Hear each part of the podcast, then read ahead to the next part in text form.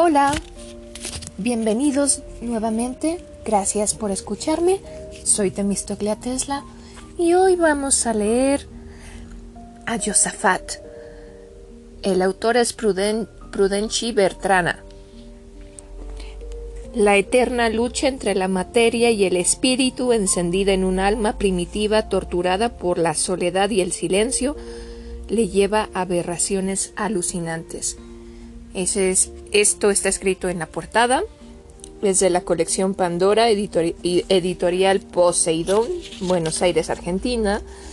Y este, un segundo, el año de la, la traducción es del catalán por Ramón Escarra. Y esto fue eh, terminado de imprimir el día 11 de agosto de 1943. Comenzamos.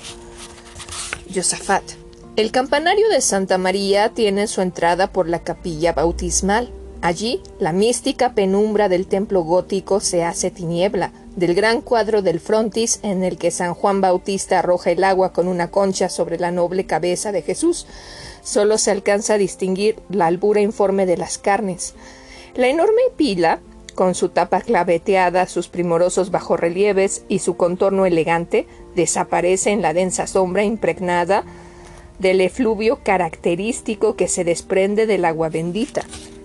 En el ángulo de la capilla hay una puerta que fue abierta a golpes de escoplo cuando hubo necesidad de comunicar el campanario con... Lo siento, fallas técnicas con la música. Prosigo. En el ángulo de la capilla hay una puerta que fue abierta a golpes de escoplo cuando hubo necesidad de comunicar el campanario construido algunos siglos después con la iglesia. Produce angustia penetrar por aquella abertura rectangular, cortada al sesgo, carente de todo relieve arquitectónico que, lo que la indique y que desvanezca la sensación de derrumbe que sugieren las despostrilladas junturas de los sillares. Parece como si el muro padeciese. Una frialdad de piedra estremece al visitante y le obliga a encogerse como agobiado por la pensatez de la enorme mole que adivina encima de su cabeza y que parece crujir y desmoronarse al embate inmenso de la atrevida nave. Hacia el fondo de este pasillo los ojos se esfuerzan inútilmente, aunque estén acostumbrados a la oscuridad nada distinguen.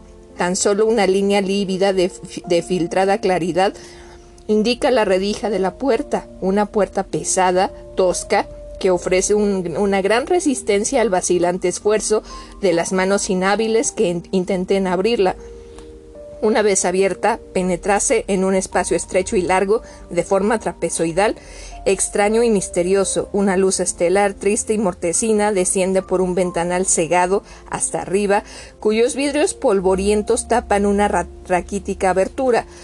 La ventana está altísima y sobre ella arranca la media bóveda negra y ahumada, la atraviesan gruesas sogas de cáñamo vertical, cuyo vertical paralelismo produce la impresión de elevar más aún el techo de una manera inquietante. Esclavos plantados en las uniones de los sillares sostienen las cuerdas arrolladas para que no se entrelacen. En un rincón la bóveda se ve atravesada por el cañón de la escalera cuya espiral de macizos peldaños sube hasta la cima del campanario. Parece una torre dentro de otra, cilindro de tinieblas que con sus ventanas aspilleradas y repartidas en la lisa pared y con su puerta de potentes goznes, cerrada siempre con el cerrojo, diríase que guarda un secreto terrible. Ninguna vibración, ningún murmullo de vida se filtra a través de los agobiadores muros, Reina allí el silencio imponente que debe reinar en los espacios siderales, un silencio que asombra y atemoriza. Los muebles de la estancia principal participan, perdón, los muebles de la estancia participan de la trágica quietud, como viejos paralíticos permanecen en su lugar torcidos, combados, en una actitud de cosa inútil. Un sencillo trípode de hierro sostiene un gran brasero de cobre. Entre las cenizas se halla el crisol del incensario y dos o tres garfios para ponerlo y quitarlo cargado de brasas. Cerca un escabel donde se sienta el campanero y más allá arrimado a la pared un armario de madera pintado del color de tierra oscura con una cerradura estropeada y la cornisa roída por la carcoma. Sobre la misma se ve un candil y unos cuantos objetos informes y polvorientos que hacen compañía a una panzuda alcusa de lata, de pico curvo y asa abollada. Un banco de iglesia de amplio respaldo y voluminosa caja toca por uno de sus extremos con unos peldaños que sirven para lanzarse y tomar empuje cuando hay que hacer doblar las campanas. Enfrente, un tronco de roble descortezado y cuadrangulado sirve para el mismo fin. En el muro, sobre una pequeña tabla de bordes ondulados sostenida por unos cordeles cruzados, está la gallofa, especie de calendario que señala las ceremonias religiosas del día. Del mismo clavo que sostiene la gallofa, pende un rosario lleno de cardenillo y cerca de él otro clavo sujeta un plumero ralo y erizado. Tanto la puerta de la escalera como la que comunica con la, con la iglesia ostentan cruces de palma, patas de gavilán, unos gozos y, y, un indicador de las cuarenta horas. Tal es el decorado de aquella extraña celda, saturada de mortal tristeza, donde ningún niño sabría retosar ni reír. Por allí trastea un mocetón alto, encorvado de cráneo puntiagudo, nariz de aguilucho, boca contraída, pelo áspero y ojos cerúleos, salpicados de puntos más oscuros que le dan un aspecto y la frialdad del mármol jaspeado, suele permanecer acurrucado junto al brasero o medio tumbado en el banco, ya bruñido por el roce de su cuerpo, roído por la pereza, estremecido de misterio, enfermo de silencio y de penumbra. Su vestido de pana es de un color tan similar al del muro que no es fácil distinguirlo a primera vista. El visitante al entrar lo descubre por un gruñido salvaje y agresivo que lanza desde su escabel, donde con el rostro entre las manos parece meditar constantemente. Todo en él, hasta la cara, se recubre de esa melancolía y humilde patina que unifica las tonalidades en los antros donde se huele a incienso y los labios musitan rezos. Los objetos que lo rodean se hallan todos ellos cubiertos de una capa de mugre, secreción de sus manazas, extendida hasta el borde de los retablos y el brocado de las estolas.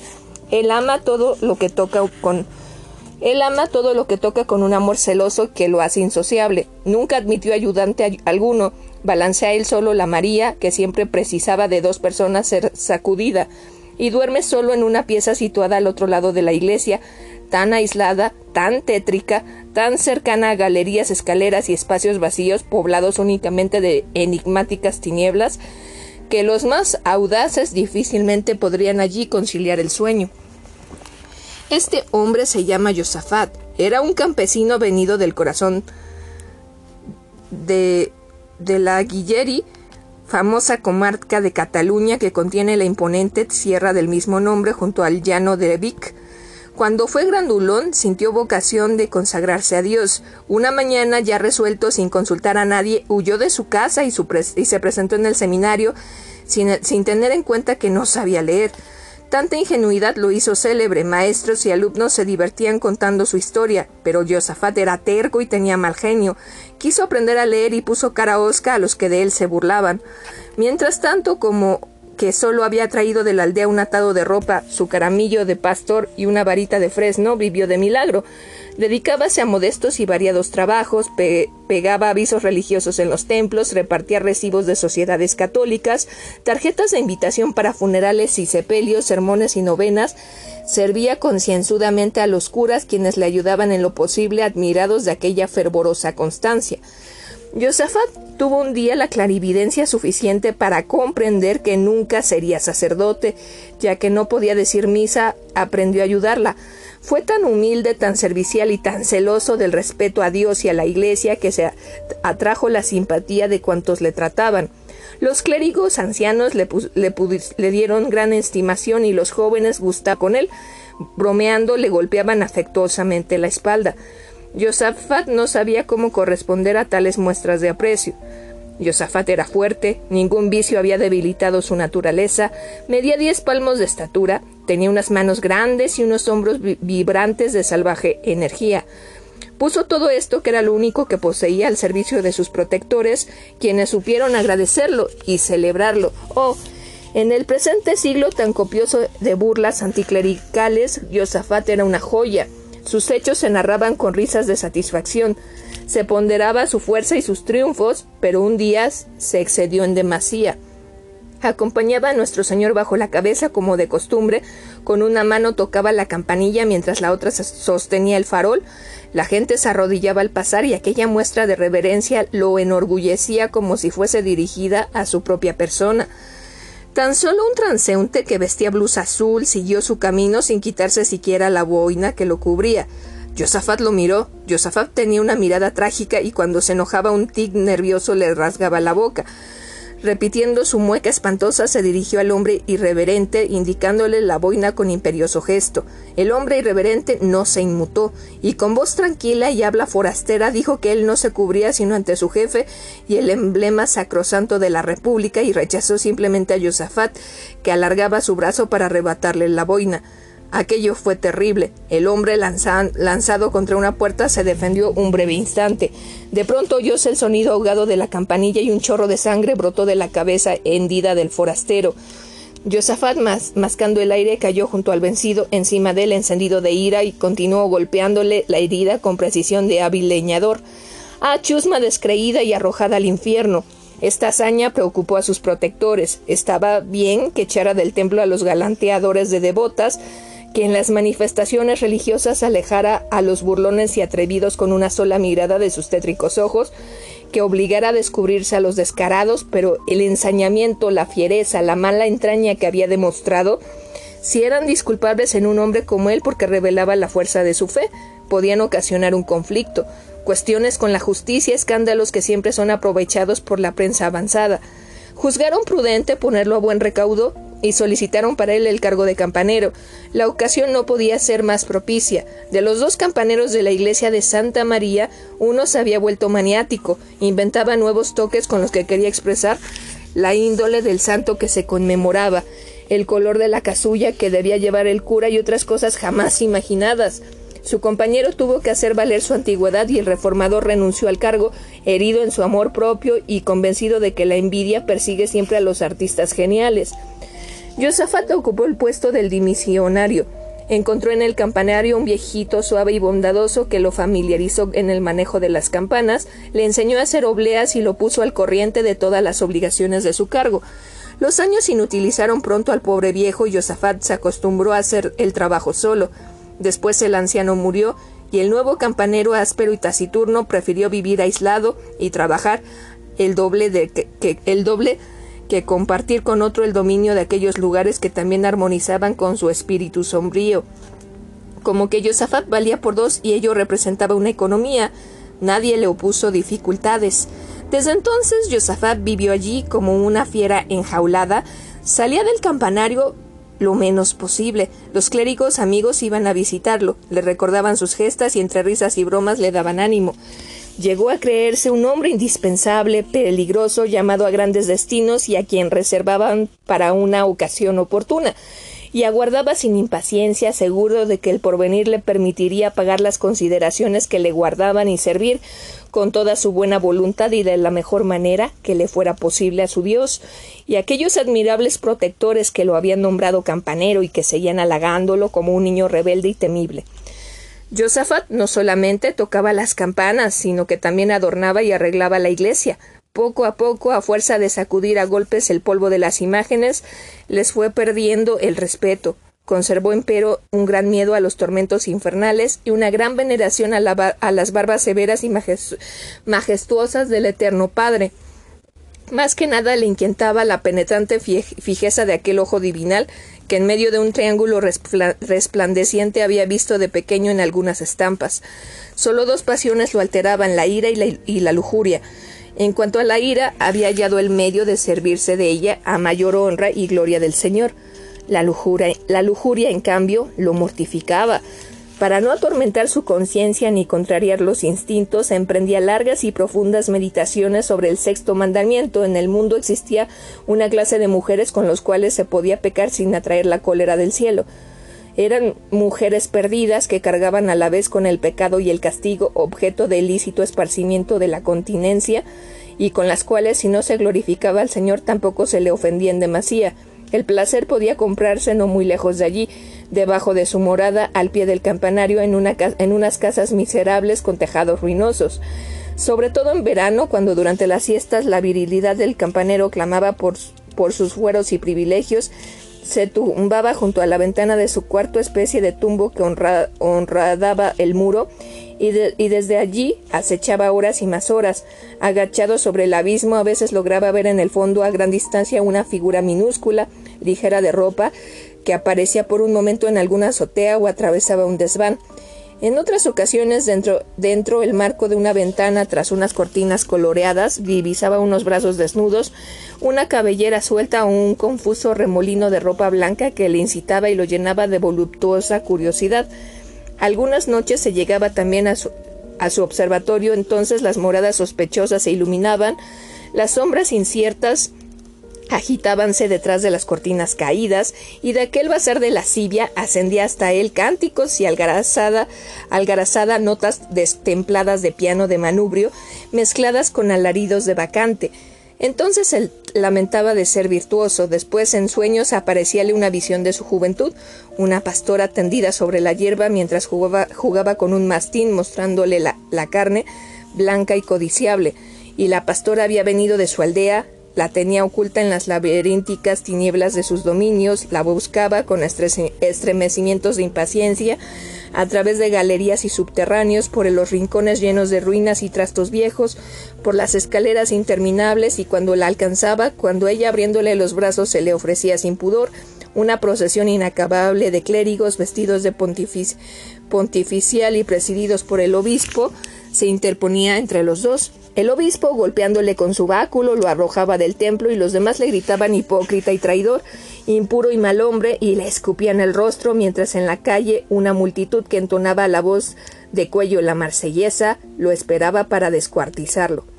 Oh no, nunca el escándalo, el menosprecio de los buenos sacerdotes, la severidad del párroco, su vida plácida e interrumpida, el pan inseguro, todo perdido por el beso impuro de una mala mujer, Así pensaba al despertar de sus tentaciones. A pesar de ello, había días en que cavilaba seriamente sobre el modo de terminar con aquella vida de castidad que tanto lo atormentaba. Tenía dos caminos, el uno vencer su avaricia, sus temores de adolescente y llamar a las puertas del vicio y sociarse y saciarse de voluptuosidad. El otro, tomar esposa, casarse según la ley de Dios, y el de la lotananza de su vida pasada llegabanle añoranzas de la tierra natal. Surgió otra vez la pastora del ensueño, lo excitaba con las contorsiones de su cuerpo lleno de vida, saltando por los prados con las mejillas arreboladas de impureza y atrayéndolo con lúbrica mirada hacia las soledades de la montaña. Josafat se sentía lleno de remordimiento. Arrepentíase ahora de no haber arrebatado aquel capullo de mujer y en sus oídos resonaba con infernal chillido, avergonzándolo aún, la risa burlona de una moza desdeñada, si ahora fuese. El alma rústica de Josafat se poetizaba con el deseo de amar. Sacó su caramillo y sentado en su mirador, las piernas oscilando sobre el precipicio, recordó las tonadas de su tierra y bajo los tejados ardientes de sol. Josafat. Continuamos. Soy Temistoclea Tesla, bienvenidos. Interponía entre los dos el obispo, golpeándole con su báculo, lo arrojaba del templo, y los demás le gritaban hipócrita y traidor, impuro y mal hombre, y le escupían al rostro, mientras en la calle una multitud que entonaba a voz de cuello la marsellesa lo esperaba para descuartizarlo. Oh, no, nunca. El escándalo, el menosprecio de los buenos sacerdotes, la severidad del párrogo, del párroco, su vida plácida interrumpida, el pan inseguro, todo perdido por el beso impuro de una mala mujer. Así pensaba al despertar de sus tentaciones. A pesar de ello, había días en que cavilaba seriamente sobre el modo de terminar con aquella vida de castidad que tanto lo atormentaba. Tenía dos caminos. El uno, vencer su avaricia campesina, sus temores de adolescente y llamar a las puertas del vicio y saciarse de voluptuosidad. El otro, tomar esposa, casarse según la ley de Dios, y de las lotananzas de su vida pasada llegaban las añoranzas de la tierra natal. Surgía otra vez la pastora del ensueño, lo excitaba con las contorsiones de su cuerpo lleno de vida, saltando por los prados con las mejillas arreboladas de impureza y atrayéndolo con lúbrica mirada hacia las soledades de la montaña, Josafat se sentía lleno de remordimiento, arrepentíase ahora de no haber arrebatado aquel capullo de mujer en sus oídos, resonaba con aquel infernal chillido avergonzándolo aún más la risa burlona de la moza desdeñada, si ahora fuese. El alma rústica de Josafat se poetizaba con el deseo de amar. Sacó su caramillo y sentado en su mirador, las piernas oscilando sobre el precipicio, recordó las tonadas de su tierra y bajo los tejados ardientes de sol, en el sopor de la siesta, las hembras impuras, dominadas por la pereza, cansadas de sus noches de orgía, escuchaban el tosco gorjear del camarillo que imitaba el retosar anhelante de una campesina. Josafat tenía remembranzas de fauna en su naturaleza, como el dios Pan, enamorado de una ninfa fugitiva, tocaba melancólicamente la flauta. Un día el campanero tuvo una bella sorpresa. Acompañado de un monaguillo se le presentó un hombre con un bocio monumental, quien le dio el dios Osguarde con un espaldarazo demoledor. Era un tío de las porquerizas del sueño. Venía a la ciudad para sacar unos papeles de la curia y deseaba que Josafat, que estaba bien relacionado con los clérigos, lo guiase. Maldito Judas, no entiendo nada yo de estas cosas. Hablaron largamente. Josafat se lo llevó a su cuarto y lo invitó a beber un vaso de vino tinto. El campanero cocinaba el mismo. Muy temprano una vieja dueña le traía del mercado una libra y media de buey que él ponía en una olla del caldo, se hacía una sopa y se comía la carne a la vinagreta después de dividirla para las dos comidas del día. A veces, sobre todo en invierno, reemplazaba la carne por porotos y hacía tan grande la cocción que le duraba para toda la semana. El campesino encontró aquella vida muy triste, aquella habitación demasiado oscura y aquellos corredores y galerías muy medrosos. Yo diría que no puedes tener buenos pensamientos aquí adentro, y el bocio se le estremeció de escalofrío. Después que el tío de la porqueriza hubo hablado con Monsen Luis, sacerdote experto que Josafat le presentó, quiso volverse. El asunto de la curia iba para largo, era necesario revolver muchos papeles para encontrar el expediente de una obra pía, mediante los escasos datos que había podido reunir el hombre del bocio. Buena, bueno, salud, que te conserves bien, no te molestaré para nada, vendrá mi sobrina de vez en cuando para saber cómo marcha el asunto. La Josefa, rayos, ¿qué no sabías que la Josefa sirve aquí? Hace más de cuatro años, ¿en verdad no lo sabías? Sí, hombre, sí. El hombre se explicó. Josefa era demasiado desenvuelta para vivir guardando cerdos. Sirvió en un mesón, después se fue a la villa y ahora estaba en casa de una señorona que la trataba como una amiga. Que un rayo me parta, Josafat. te juro que sabe rebuscársela, se ha transformado del todo, ya la veréis. Cuando tenga los papeles, dáselos a ella y se encargará, se encargará de enviármelos. Ea, ya estamos de acuerdo, que Dios te guarde y hasta otro día, que espero que sea muy tarde. Así habló el buen campesino, y tropezando a través de la capilla bautismal, salió de la iglesia, mojó los dedos en el agua bendita y partió. Josafat quedó alegre. Su alegría no era sino una lejana esperanza de volver a ver la, la carne blanca de Josefa. Hasta la noche estuvo canturreando los gozos de Santa Magdalena y hermosos ensueños engalanaron su corazón sombrío. Transcurrieron días, una tarde, Josafat se hallaba dormilado en su banco, el silencio era profundo, la oscuridad invadía la grande y desierta nave, las lámparas brillaban en las capillas como místicas luciérnagas de aquella noche anticipada, en el interior del campanario reinaba el crepúsculo. Un rumor de pisadas que llegaba de la capilla bautismal despabiló el campanero. Josafat fijó sus ojos en la línea negra de la puerta entornada y escuchó atentamente. El roce de unos pies que caminaban a tientas temerosos de tropezar con algún obstáculo percibíase mezclado, mezclado con un cuchicheo ininteligible. Con frecuencia molestaban a Josafat algunos curiosos que pedían permiso para visitar sus dominios. El hombre preparó de antemano una cara adusta. En esto, el ruido de un tropezón contra un banco retumbó en toda la iglesia y provocó unas risas femeninas. Al campanero se le torció la boca y levantándose presto se dispuso a reñir a las mujeres que interrumpían irreverentemente el silencio de la casa del Señor. En el mismo instante los goznes chirriaron y la puerta se abrió lo necesario para dejar paso a una cabecita de muchacha sonriente de atrevida curiosidad.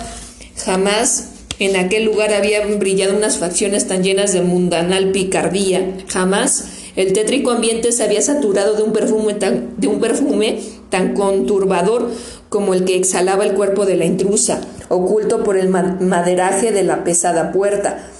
El campanero tuvo un bello presentimiento, agachó más la cabeza a pesar suyo, el jaspe de los ojos le fosforeaba de codicia.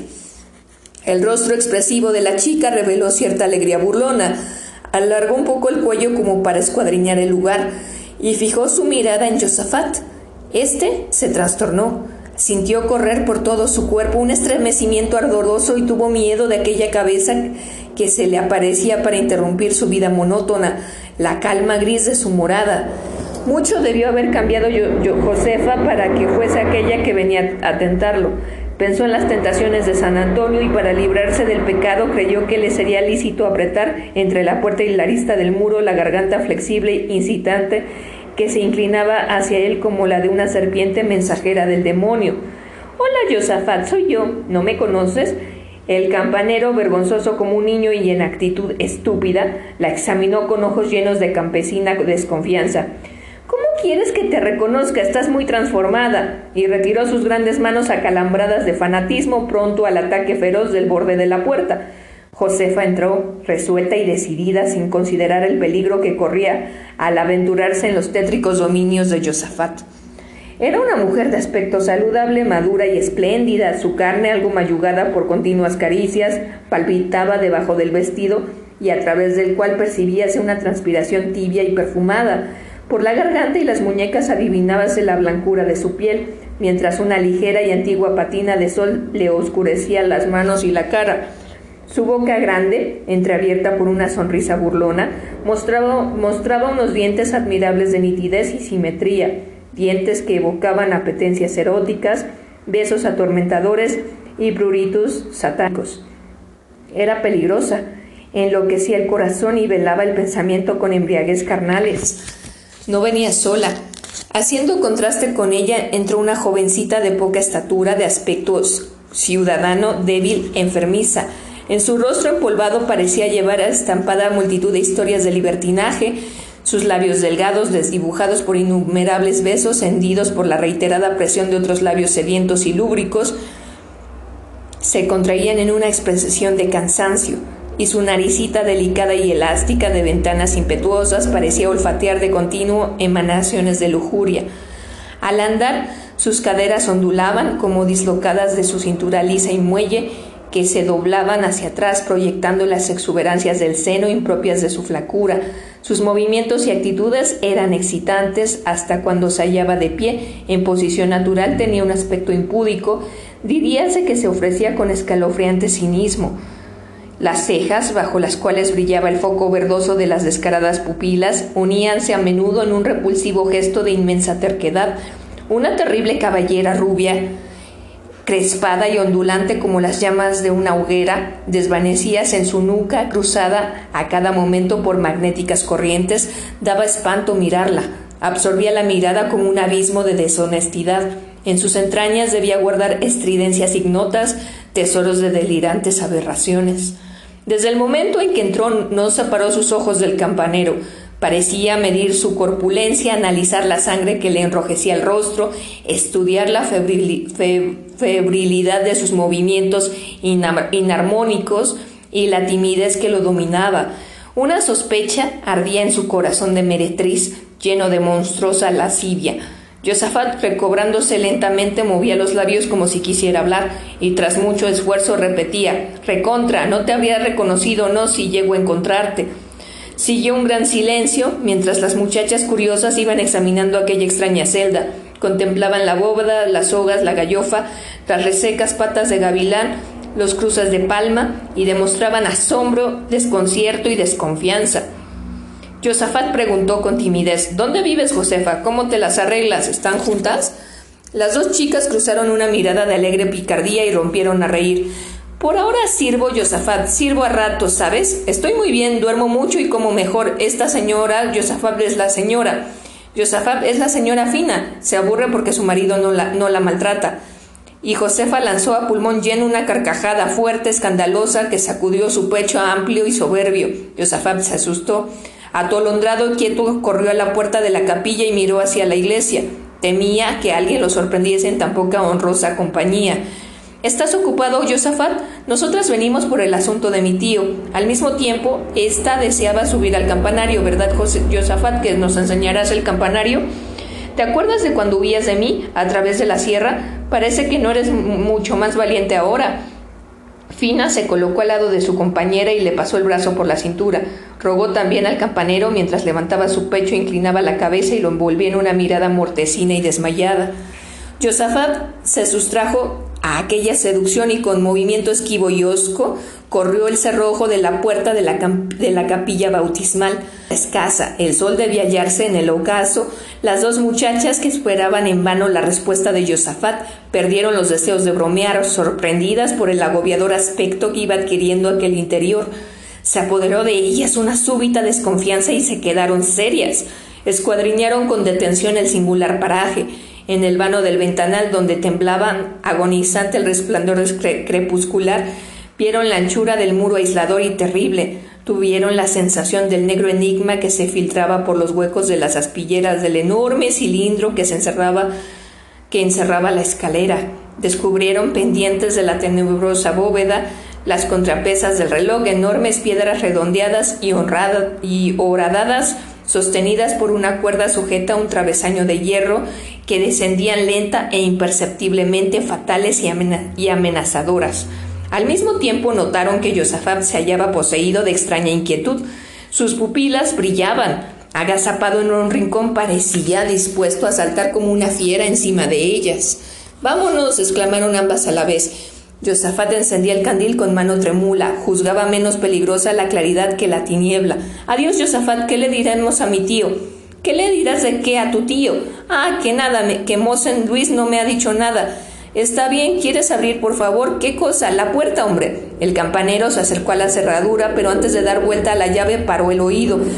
Parecióle oír pasos y retrocedió puesto el dedo sobre los labios. Las dos amigas palidecieron. La llama del candil, del candil proyectaba sombras tétricas, las formidables paredes, con sus sillares pardos, parecían aislarlas de todo lo viviente. La bóveda había desaparecido en la oscuridad y, aquello tenía la apariencia del fondo de un pozo sin salida, lejos de los hombres, apartado de todo auxilio, de toda esperanza. Josafat con sus temores les causaba el efecto de un loco que las codiciaba avaramente y que quería retenerlas allí, cautivas por una eternidad. Ya es de noche, Josafat, ¿quieres abrir? El campanero no la escuchaba. Balbuceando algún rezo, avanzó dos pasos hacia Josefa y su compañera, las que acercaronse mutuamente en busca de amparo. Volveréis, volverán, ¿verdad que volverán? dijo cual un gigante llorón con voz velada. Sí, volveremos, abre, no podemos quedarnos aquí, abre Josafat. Así lo hizo. Fina al, al pasar rozándolo sintió un aliento de hombre febril, los cabellos que se le erizaron sobre la nuca de escalofríos. Y cuando se vio en el dintel de la puerta, le clavó por última vez sus ojos claros, verdosos, ávidos de nuevas sensaciones. Josafat, el candil en alto, vio balancearse las caderas impuras de la bagaza y sintió inflamado de ira de león que olfatea a la hembra a través de una reja. Una vez en la calle, las dos amigas, después de andar buen rato silenciosas, quisieron conocer mutuamente la impresión que habían recibido de tan extraña visita. Hablaron. El encuentro de Josafat fue para ellas motivo de diversión. Aquel cuarto de hora largo vivido en la compañía del gigante vergonzoso, el ambiente tétrico del lugar y la brisna de pánico que les había saltado alborotaron sus almas, acostumbradas a la turbia monotonía del burdel. Vivían solas con la dueña, una señora enorme y malhumorada, amiga del orden, que no admitía más visitas que las de los caballeros respetables, muy serios que entraban y salían silenciosamente, que se ocultaban valiéndose de la noche y de la soledad y alejamiento del barrio. Señores que, como decía Fina, hacían enojar de tan marchito y tristes. Jamás se emborrachaban, ni rompían los espejos, ni maltrataban a las mujeres. Ella, desde que estaba allí, no había recibido ni un solo papirotazo. Se moría de fastidio. ¿Volveremos, Fina? Claro que sí, ya, ya, yo hubiera deseado quedarme. ¡Qué hombre, qué hombre, Josafat! Josefa la miró con extrañeza. ¿Así estamos? Así, así. Qué hombre el campanero, qué voluptuosidad tan nueva, tan nueva prometía, sería tan terrible su amor, cuán dulce y espantoso debía ser gozar allí adentro, en las largas noches soñando con fantasmas, abrazada al hombrón que no conoce el miedo, indiferentes el chillido de las lechuzas, a las tinieblas insondables y a la proximidad de los sepulcros. La nuca de Fina se estremecía y los ojos se le entornaban en amoroso desmayo. ¡Ay, chica! ¡Qué raras y caprichosas! Son las que vienen de grandes ciudades. Hay hombres que valen cien veces más. A mí me da miedo. A mí también, te lo juro. Qué hombre recio. La tiene íntegra, la firmeza. ¿Quieres decir que? Sí, mujer, sí, ha puesto mi vida. Y en medio de la calle se atragantaron de tanto reírse. La iglesia de Santa María era una masa enorme, sin gracia, edificada en la puerta más alta de la ciudad. Su construcción había durado siglos gótica en su interior, ostentaba una fachada barroca, la que con sus hornacinas vacías, sus balaustres rotos y las columnas de piedra numulítica, desgastadas por el tiempo y la intemperie, ofrecían un aspecto triste y desolado. El campanario octagonal era, el mismo era del mismo orden arquitectónico que la fachada. Una ancha cornisa lo ceñía y marcaba el segundo de los pisos en que fue dividido. Una ancha cornisa lo ceñía y marcaba el segundo de los pisos en que fue dividido. Más arriba se abrían ocho ventanas que resguardaban otras tantas campanas. La cúpula sostenía otra minúscula que servía de base a la giralda. Un ángel de bronce, símbolo de la fe, con las alas extendidas y el ropaje flotante, al lado del templo, aguantando el empuje de la pesadísima bóveda, las hallardas con sus gárgolas embalumaban el grandioso edificio. Los tenebrosos dominios del campanero eran más extensos de lo que podía creerse contemplando el exterior de la iglesia. Suyos eran todos los espacios disimulados en el grosor de la sólida muralla, suyos los amplios desvanes de la nave, los del ábside, los de la media bóveda de los claustros románticos, suyo el interior de una torre de, esta misma época, empotrada en la, maciza pared de la iglesia gótica, suyo el largo trifolio, suyos eran asimismo los tres pisos del campanario, oscuras cárceles llenas de esteras y de crisoles para las iluminaciones y otros objetos inservibles. Y finalmente era suya también la admirable hélice de peldaños que desde el pie de la cúpula descendía hasta el fondo de aquel interminable prismal, prisma octagonal sin una abertura, sin otro aire para respirar que el que fluía por el cañón de la escalera, saturado de hedor sepulcral. Hay que sumar todavía a lo mencionado por la parte exterior las cornisas por las cuales Josafat se aventuraba sin temor al vértigo, los amplios cuerpos de los estribos, los tejados inmensos, la gran plataforma encima de la fachada, obstruida por gruesos sillares labrados, aún sin colocar los miradores de la misma fachada con los antepechos descrotados y por último una torrecilla que remataba el antiguo campanario romántico dentro de la cual se veía una losa descansando sobre un cilindro de piedra, mesa rústica de uso desconocido, especie de espoliarium de los gavilanes donde siempre aparecían restos sanguinolentos de pájaros sacrificados. Josafat hasta la aparición de Josefa y Fina disfrutaba libremente de tales dominios, en ellos experimentaba como, como una arrogancia de grandeza, arrogancia de animal salvaje que vive seguro en su guarida inaccesible. Grandeza, arrogancia de animal salvaje que vive seguro en su guarida inaccesible. Numerosas puertas, poderosos cerrojos y estrechuras laberínticas la custodiaban por dentro vertiginosas alturas la hacían inabordable por fuera, y allá abajo, lejos, lejanos, los hombres le parecían minúsculos, fáciles de exterminar con solo arrojar la rocalla que las, que las lluvias despegaban. Pasaba largos ratos imaginándose un ataque colectivo de todos los ateos, librepensadores, republicanos y herejes que él confundía en un mismo odio, qué heroica defensa la suya, y cómo padecerían sus enemigos. Pero ahora sus socios no le bastaban para pensar en las dos mozas. Contaba los días y esperaba impaciente su regreso, el temor de ver descubierta su libidinosa complacencia se iba debilitando. Volvían los sueños voluptuosos, pero sin que el obispo y los curas lo echasen del campanario y de la, de la iglesia. Josefa era suya, los mismos clérigos se la entregaban, vistosamente ataviada, sonriente y agradecida. Se había casado con ella. La historia de la porqueriza no le preocupaba. Sabía que no todos los campesinos huyeron cuando se revolcaba sobre la hierba. Le habían, dicho que, cansada de aplastar a helechos con muchachos de su edad, se había colocado de sirvienta en el mesón de la aldea. Le contaron también un lío con un mercader de ganado, una fuga de larga duración a la ciudad, pero recordaba el bazucar de la carne de Josefa y para conseguirla sin peligro de condenación no había otro camino que el matrimonio. Perdona y serás perdonado, tal era la buena máxima del campanero. Cuando las dos meretrices aparecieron de nuevo, no se atrevió todavía a mirarlas, pero sintiéndose con mayor autoridad, les rogó que en otra oportunidad tuviesen presente la santidad del templo y se cubriesen la cabeza con un retazo de mantilla. No son maneras de entrar estas en la casa del Señor. Y por si alguien estuviera espiando, cerró con llave y cerrojo como el primer día la puerta de la capilla. Estuvo complaciente al insinuarles ella su deseo de subir al campanario, encendió un trozo de antorcha y empezó a guiarlas por la hélice tenebrosa de la larguísima escalera con el corazón medroso y las piernas temblorosas, agarrándose de los lustrosos sillares que encerraban la caja de la escalera, las dos mujeres iban subiendo, subiendo.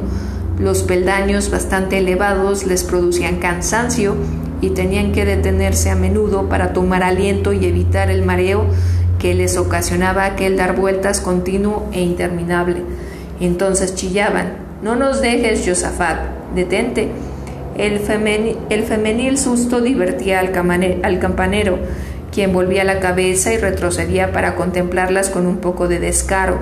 Entonces su rostro, al resplandecer de la llama rojiza, tenía mefistofélica belleza que obraba en los sentidos de Fina como un poderoso afrodisíaco. A la mitad de la escalera quiso asustarlas. Fingió zozobra, frunció las cejas, permaneció quieto y paró el oído. ¡Shh! Callad en aquel paso estrecho e imponente, lleno de la espesa humareada de la antorcha, obstruido por la siniestra corpulencia del campanero, cualquier cosa causaba miedo. Josefa perdió el color y los verdes ojos de Fina, espantados y fijos, parecían reventar en, en sus violáceas órbitas. Escucharon, Oíanse unos golpes sombríos, profundos, resonaban acompasadamente con tétrica resignación, como el cavar de un trampense, como el paso plumbeo del tiempo en las tinieblas de la nada. Josafat se complacía prolongando la angustia de las muchachas. No es nada, tontas, es el reloj. La expresión de los ojos de Fina cambió de repente, entornó los párpados y agradecida a la a la sonrisa simiesca de Josafat lo contempló en un desmayo de amor bestial. El campanero se, se, refosilaba, una estúpida presunción lo inducía a mantenerlas sobresaltadas, aproximándose al borde de todas las cornisas, subiendo a los sitios más peligrosos, asomándose a todos los precipicios. Fina lo retenía con sus manos histéricas y al mismo tiempo le hacía sentir el blando contacto con su pecho. El campanero, con la piel enardecida, la sangre inflamada y el corazón desbocado, procuraba alargar la excursión y les mostraba todos los rincones de sus dominios. Por último, las llevó a su dormitorio. Allí, una satisfacción de gnomo que ofrece albergue seguro a unas ninfas jadeantes de tanto rodar por subterráneos desconocidos y pavorosos, suavizó la voluminosa faz de Josafat. El cuarto del campanero, a pesar de estar enjalbegado y poseer el hogar y sus hornillos, que le daban aspecto inofensivo y menestral, no tranquilizó el ánimo de las, de las dos rameras. Siempre el grosor enorme de la pared oprimía y ahogaba y evocaba prolongadas añoranzas de cautivo y terribles tormentos inquisitoriales. Además, La celda olía a animal salvaje y era oscura. La claridad penetraba únicamente por una hendidura de, de bordes afilados abierta en el espesor de los sillares. Cinco piedras pulidas rústicamente hacían descabel para subir a lo que podríamos llamar antepecho de la ventana, antepecho que medía 15 palmos de anchura, espacio suficiente para servir de mirador a Josafat. Era allí donde su musa de fauno en embrión se inspiraba tocando el camarillo en las tardes calurosas de verano, allí donde pensaba en las carnes de aquella mozuela que ahora, ávida de espacio, aprovechando un banco que en aquel lugar había, sentóse a contemplar las montañas que se perdían entre la neblina del horizonte. Josafat de pie delante de ella, tocando con la cabeza el margen de la ventana, los pies entre unas macetas de mejorana y clavelinas, poética herencia del viejo suave y complaciente, no sabía separar la mirada del seno de Josefa, que resollaba amplia y poderosamente. Josafat rememoraba las meditaciones de otros días, y Josafat tenía un proyecto, un proyecto que lo hacía dichoso. Ah, recontra, es preciso que hablemos sin tardanza tú y yo. Esto pensaba decirle de inmediato, aprovechando el curiosear impertinente de Fina, que iba y venía mirándolo todo, balanceándose al compás de un couplet de moda. El humo había ennegrecido completamente el techo del cuarto de Josafat. El único adorno de sus paredes lisas, algo amarillentas, era un marco de madera simple y primitivo que encuadraba una vieja litografía, el Padre Eterno con dos dedos de una mano en alto y el mundo en la otra, lanzando una mirada gran, grave y penetrante, una mirada que tenía el mérito de seguir al observador constantemente.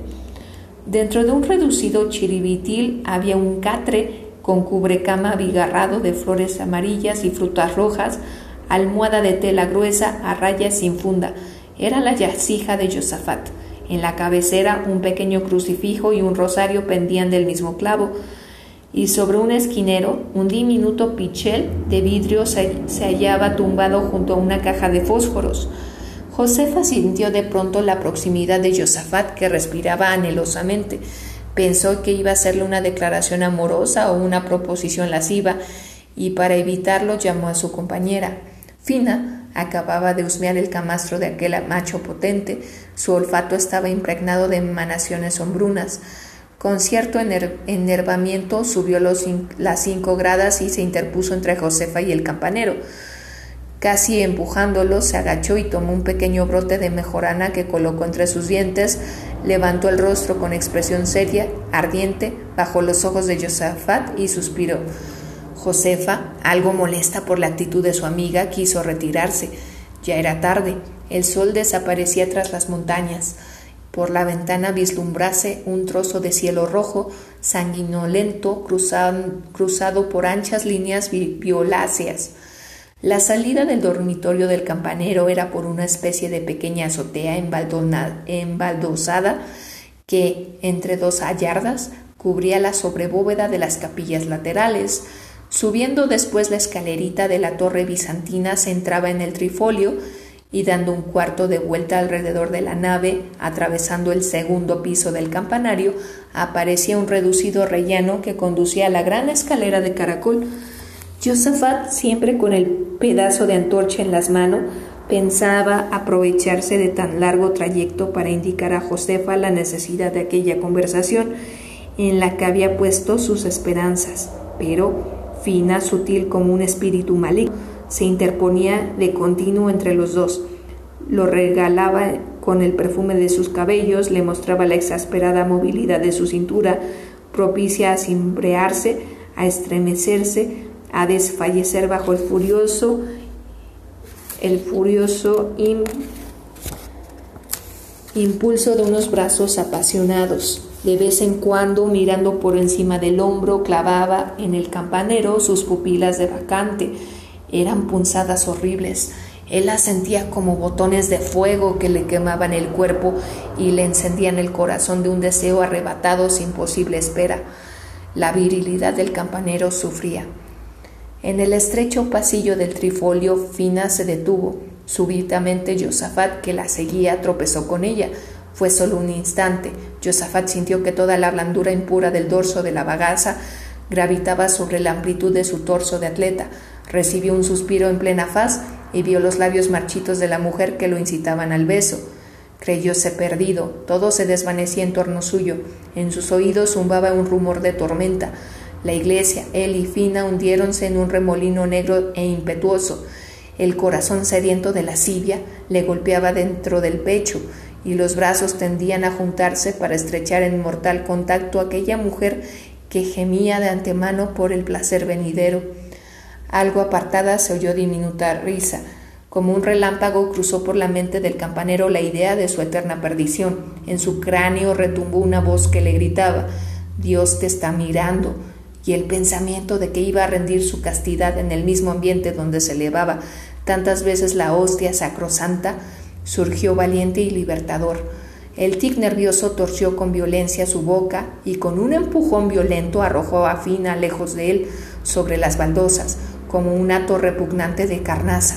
El cabo de antorcha había caído, chisporroteaba en el suelo y a su tétrica luz distinguióse Fina que se doblaba dolorosamente, mientras impertinente y tenaz seguía clavando en Josafat su mirada brillante. Oh, gracias, te amo más que nunca, Josafat, te amo. El campanero huyó, pero no cruzarse con la meretriz dio la vuelta, para no cruzarse con la meretriz dio la vuelta al ábside. La llama de la antorcha recuperada atravesaba velozmente las ventanas, lanzaba reflejos fantásticos, siniestras iraciones, irisaciones, como las de un alma inflamada por el pecado que buscase, arrepentida, el consuelo de la divina gracia. En el espacio del pasillo que comunicaba con el campanario, Josefa anonadada, asustada por el inesperado desenlace de aquella aventura, no atinó siquiera a ir en socorro de su compañera, Lamentaba haber puesto los pies en aquellos lugares espantosos. El campanero se le apareció pálido, tremulo, la boca sin sosiego, firme en su manía, quería hablarle. Otro día, Josafat, aquí no oyes, no volveré jamás. Y para eludir la proximidad del hombre enloquecido empezó a descender la interminable escalera. Fina lo seguía de lejos en la oscuridad, cojeando y tropezando en las salientes de las paredes, resbalando en los bordes bruñidos de los estrechos peldaños. Se sentía desfallecer de dolor, pero esclava ya de aquel sátiro esquivo, capaz de saciarla de impetuosas caricias y de corresponderle en todos los delirios de su voluptuosidad, voluptuosidad monstruosa. Te amo, te amo más que nunca, le dijo al pasar a la última puerta, ya dentro de la capilla bautismal, con el insistente y profundo mirar de sus claras pupilas. Desde la escena del trifolio, a Josafat se le hizo una muy penosa la soledad. Todos sus dominios estaban contaminados, todos los rincones guardaban remembranzas de Fina, y en las paredes veía grabadas contorsiones de delirante flacura, y en los asientos notaba tibiezas de carnes blandas y magulladas, y en el eco de la bóveda percibía relinchos de celo, y en los recodos de los corredores, a pesar de pellizcarse los labios, Sentía como un aleteo sutil, un hálito quemante que olía mejorana y hedía fiebre. En su cuarto, sillas, mesas, armarios, estantes, estampas, todo reflejaba miradas verdes y lascivas. Hasta el Padre Eterno parecía ofendido. Su rostro más severo que nunca y su mirada errante acusaba a Josafat de haber hecho entrar en aquel recinto a las mozas. Incluso las sogas de las campanas evocabanle recuerdos estremecedores. La meretriz se había prendido de ellas, las había frotado con su piel, enroscándolas a sus piernas, empapándolas de un aroma excitante, intenso, conturbador, que todavía las perfumaba.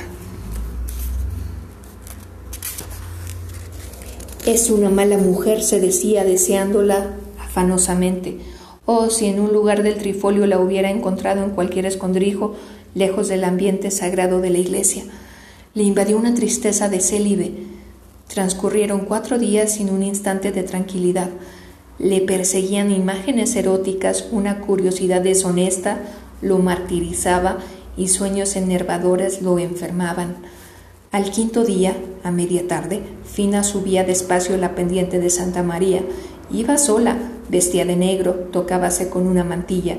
La enagua planchada crujía bajo la falda de seda, un pequeño cinturón ancho con hebilla dorada recogía los pliegues de la blusa, tan diabólicamente fina que las marchitas gracias de la meretriz se adivinaban reposando en el corsé, corsé flojo y elegante, cuyo ribete llegaba a transparentarse. Así quiso ofrecerse al hombre que, que su refinada perversión había escogido, y experimentaba una pena voluptuosa al presentir que su mejor ropa sería machucada, maltratada, desgarrada por las impacientes manazas del campanero. Al llegar a la plaza del templo levantó la vista. Un gavilán se balanceaba alrededor de la cúpula. Contempló la enorme masa de sillares y al pensar que no tardaría en sentir tras aquellas imponentes paredes el violento abrazo del gigante fanático, una sacudida libidinosa resistió su piel de clorótica blancura. Resollaba de emoción como el día en que recibió la primera caricia. Una ráfaga de aire primaveral refrescó su frente transparente donde se marcaba una señal violácea, recuerdo de Josafat. Por un instante se deleitó con el hálito suave de aquel horizonte sereno y lo contempló con soñolienta melancolía. Ni una duda ni una indecisión la turbaron cuando entró en la severa nave. Josafat se consumía de lujuria. Era fácil hacer realidad su anhelo inextinguible, sus ansias de amor excéntrico que la enternecían a ella misma, como el cuento de la mujer robada por un orangután. Siempre la había trastornado aquel maridaje horrible, siempre la habían asaltado insensatos deseos de vivir la vida de aquella desdichada recluida en el tronco de un árbol, alimentada por las manos del mono, sintiendo sobre su desnudez el velloso contacto del animal salvaje, recibiendo de continuo acometidas inmensamente lascivas, acompañadas de gritos estridentes de feroz placer, que no se cansa ni se sacía. A tientas, a tientas, llegó a la puerta del campanario. Estaba cerrada y llamó unos golpes lentos, acompasados, breves, que repercutían en su corazón valiente y caprichoso. Se hallaba transpirada y en el pasillo sesgado aprovechó la frescura de los sillares y impacientaba por, impacientaba por ello Esperas más largas y más incómodas había soportado para satisfacer sus amores exóticos. Sentóse en un banco cercano arrimado a la pared de la capilla. Tenía el aire de una penitente. Una silueta angulosa y pesada atravesando la nave avanzó hacia ella. En la mano llevaba un manojo de llaves que tintineaban. Pasó casi rozando a la meretriz sin verla, y una vez dentro del pasillo abrió la puerta. La voz de Fina sonó a sus espaldas. Josafat, soy yo, Josafat. Entro y entró humildemente como una perrita temerosa que desea lamer cariñosamente las manos que la hirieron. El vestido y la mantilla de la meretriz influyeron de un modo extraño y complejo en el espíritu del campanero. Ideas contradictorias surgieron en su mente alterada. Creyó en un arrepentimiento, en un disfraz del demonio, en la satisfacción de la lujuria, en un mensaje de Josefa, en un enemigo y en un medio seguro para notificar a la porqueriza su bello propósito. Y permaneció mudo, fina también silenciosa, con aire restregó en ellos sus mejillas. Hubiera deseado encontrarse desnuda para experimentar en todo su cuerpo aquella impresión frígida que calmaba el ardor de su piel. Extendía los brazos para abrazar el muro, mientras pensaba que el cuerpo del campanero tenía una amplitud parecida, una fortaleza semejante. La puerta permanecía cerrada, ni el más leve rumor indicaba la proximidad de la fiera. Llamó otra vez con más decisión y firmeza. No quería volverse. Corría por su nuca un cosquilleo tan suave, era tan violento el deseo que serpenteaba en sus entrañas. No sé, no sé, entristecido, fue separándose del campanero hasta caer lánguidamente en el cascabel, en el escabel desde donde le dirigió a través de las pestañas una salutación casta y ferviente. Somos amigos, Josafat. El campanero también le había clavado su mirada. La examinaba toda con la brillantez jaspeada de sus ojos ávidos. Eran miradas inquietas, rápidas, como zarpazos que fueran desnudándola. Arrancándole los botones, las cintas, los corchetes y arrojando con exasperación los harapos de vestido que se oponían a satisfacer la lúbrica curiosidad que desde hace unos días constituía el castigo y el tormento de Josafat. Las delicadas guedejas que doraban la nuca de Fina retorcíanse electrizadas. Descansó su mentón en la palma de la mano y todo su cuerpo languideció, mostrando la flexibilidad, flexibilidad de su cintura, que pareció desconyuntarse bajo los pliegues de la blusa. Aún me tienes odio, Josafat. Odio, yo, yo. Sí, tú. Mira, me lastimaste. Mírame y apartóse las ondas de la frente con un gracioso movimiento de sus dedos cargados de sortijas. Yo no, no fui yo el que te hizo daño. Sí, Josafat, fuiste tú, y fuiste muy cruel. ¿Sabes que Josefa no quiere volver? Malhaya, quiero hablar con Josefa, es preciso que vuelva. Empezaba a torcérsele la boca iniciando el tic amenazador. ¿Qué quieres con ella? Eso es cosa mía, quiero hablarle, verla, hablarle. Para casarte con ella es cosa mía. Y a mí no me querrías, Josafat, te trataría tan bien. Y le lanzó francamente una centella de pasión de aquellas que hasta entonces había detenido las entornadas pestañas. Escucha, acércate, ¿sabes qué pienso? Que a Josefa no le gustaría vivir aquí. Le dan miedo los santos, la estremecen los muros, yo, en cambio, viviría aquí muy contenta. Acércate, Josafat, siéntate. Y le cedió un pequeño espacio en el mismo escabel. El campanero, colorada la faz, sin atreverse a echar a la que se presentaba tan señora, tan bondadosa y tan honesta, fue a acurrucarse al banco y allí permaneció meditabundo estaba alerta con todo. Tan pronto, tan pronto como resurgiese la mujer impura que lo tentó en el trifolio, se alejaría de ella o la arrojaría sin compasión a empellones, a golpes muerta o viva. La luz que descendía del ventanal, al atravesar el espeso muro, se hacía más débil, más, más gris, más misteriosa, más propicia a la tentación. Fina, en su rincón, no era más que una sombra difusa, una mancha incierta que incitaba a acercársele, a estrecharla, a tenerla abrazada con amorosa melancolía que infunde el crepúsculo. El campanero, en medio de tanta complicidad, se restregaba por el banco, sufriendo y suspirando. No pudo más y se levantó. Fina hizo lo mismo, y los dos se acercaron. Ella, enfrente a él, arqueó su cuerpo, elevó los brazos y los retorció en un desperezamiento de lascivia. ¿Me quieres, Josafat? Josafat osciló. Por sus dientes apretados escapábase un estertor prolongado, terrible.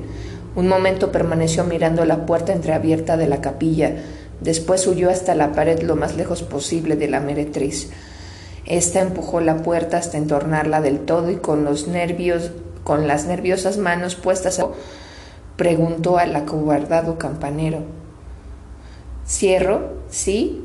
¿Quieres que cierre? La voz era suplicante, fervorosa, de enamorada que se abandona. Cuando hubo pasado el cerrojo cautelosamente, lanzándose triunfadora hacia la escalera y con el pie en la primera grada, comunicó a sus caderas un balanceo de ninfómana. Ven, ven. Al impetuoso convite el campanero se movió como si intentara agredirla, pero permaneció amarrado al muro, forcejeando para romper unas ataduras muy recias y muy arraigadas que lo retenían. Fina ascendió la escalera y al llegar a la primera abertura de la caja asomó su cabecita. Las ondas de su peinado estaban desgreñadas.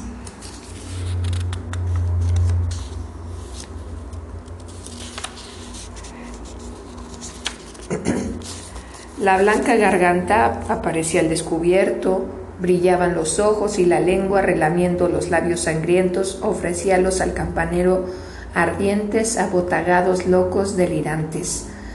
Te espero, ven, ven. En el rellano que conducía al primer piso del campanario, Josafat la alcanzó. Era ya de noche, abajo solo una tenue claridad, como reflejo de luna, entraba por la abertura del ventanal. La gran campana de las horas dio siete. Zumbó el resorte del reloj. De un extremo a otro del campanario pasó como un estremecimiento y el silencio reinó de nuevo aterrador.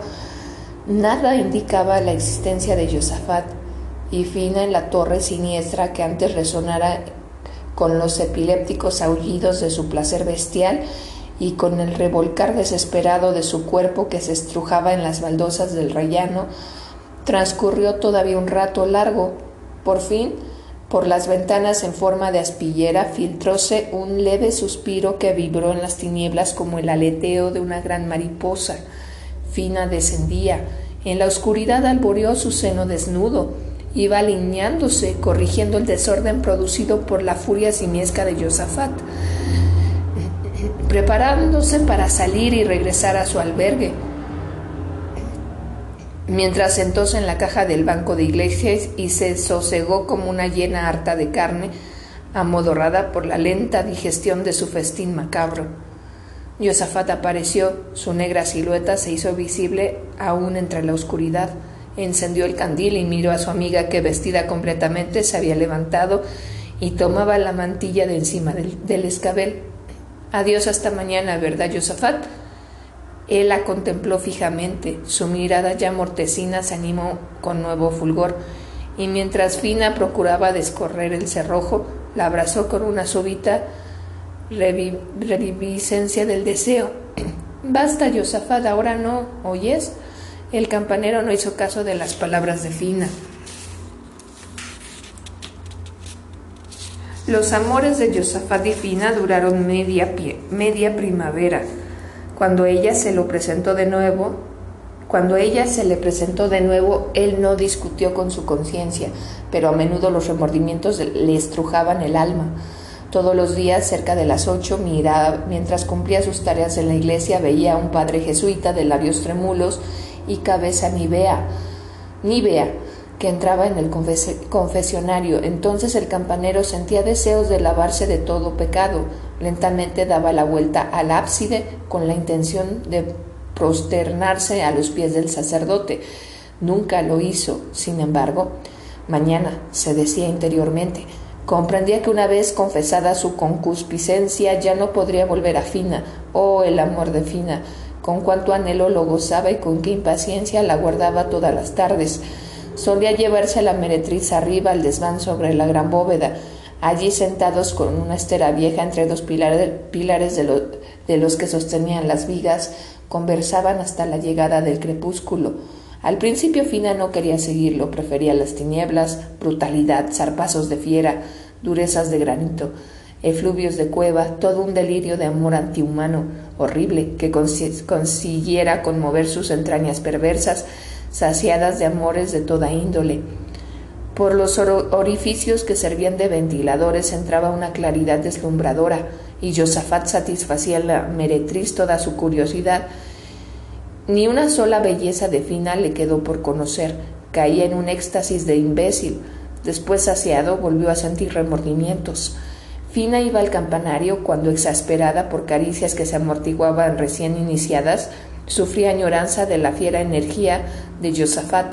Llegaba a las cuatro de la tarde, hora en que solo una que otra beata permanecía frente a la imagen predilecta. Para disimular su aspecto desenvuelto, vestía de negro, envolvía sus ondas lujuriosas en una mantilla y hasta si tenía miedo de que la arrodillábase en las gradas de alguna capilla y musitaba algo con los labios.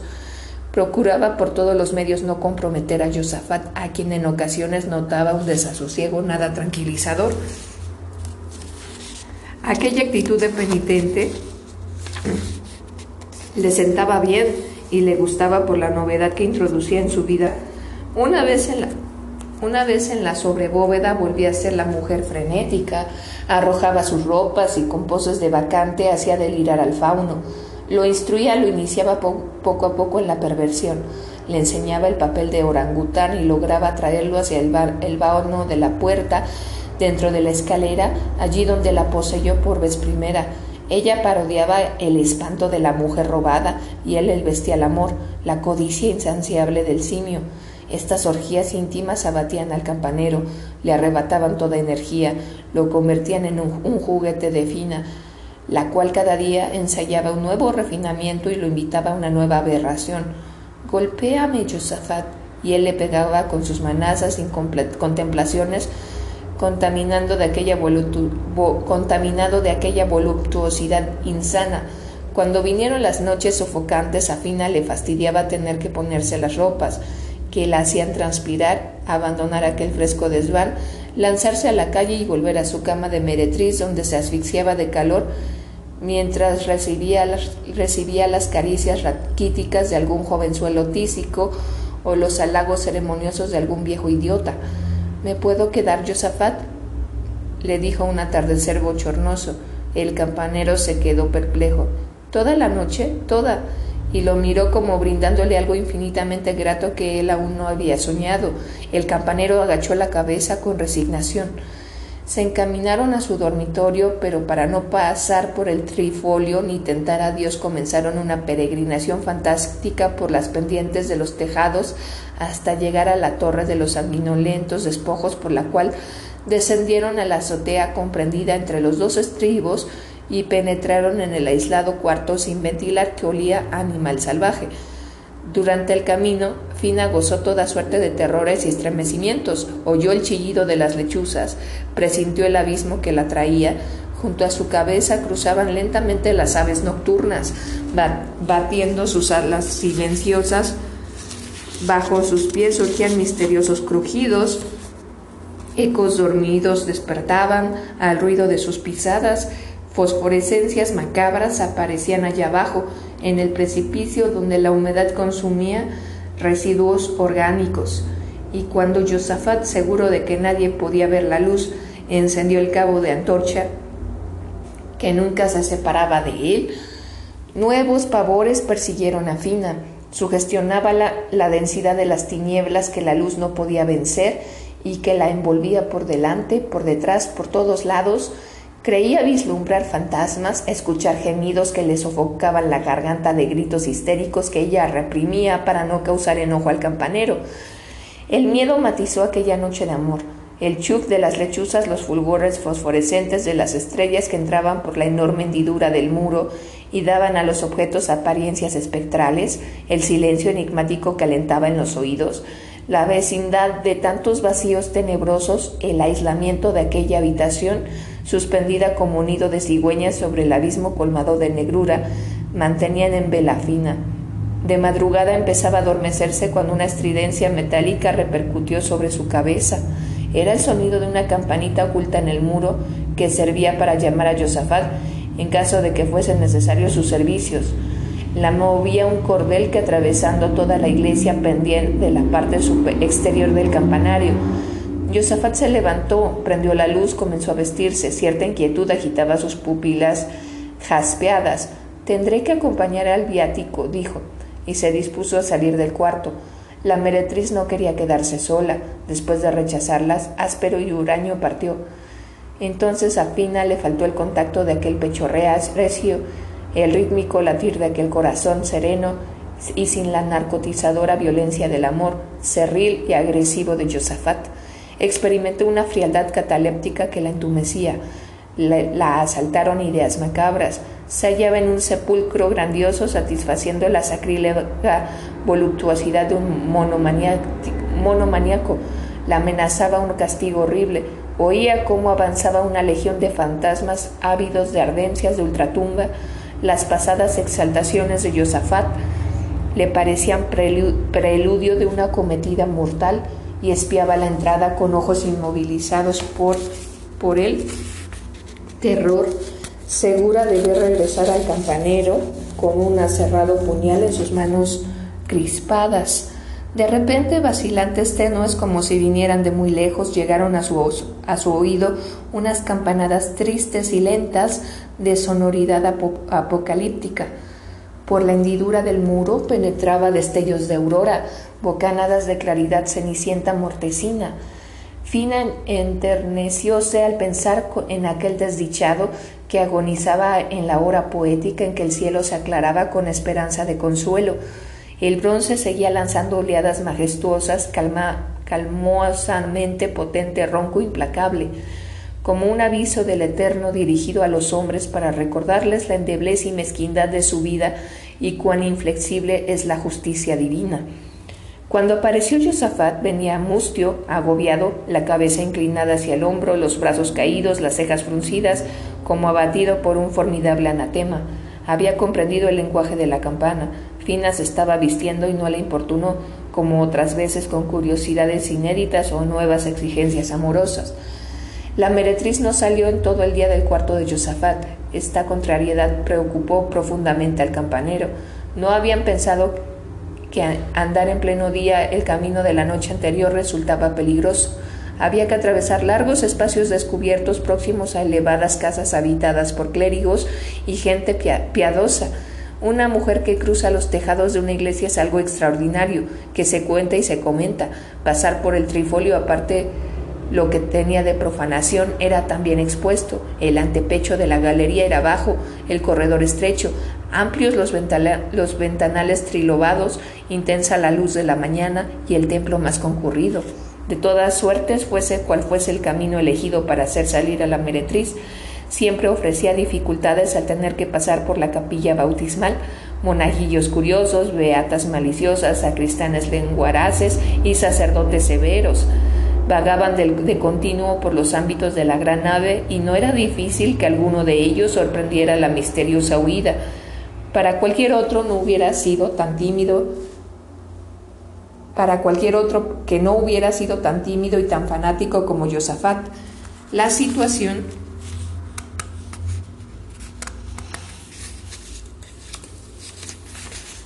no causaba temor, para él era sencillamente terrible.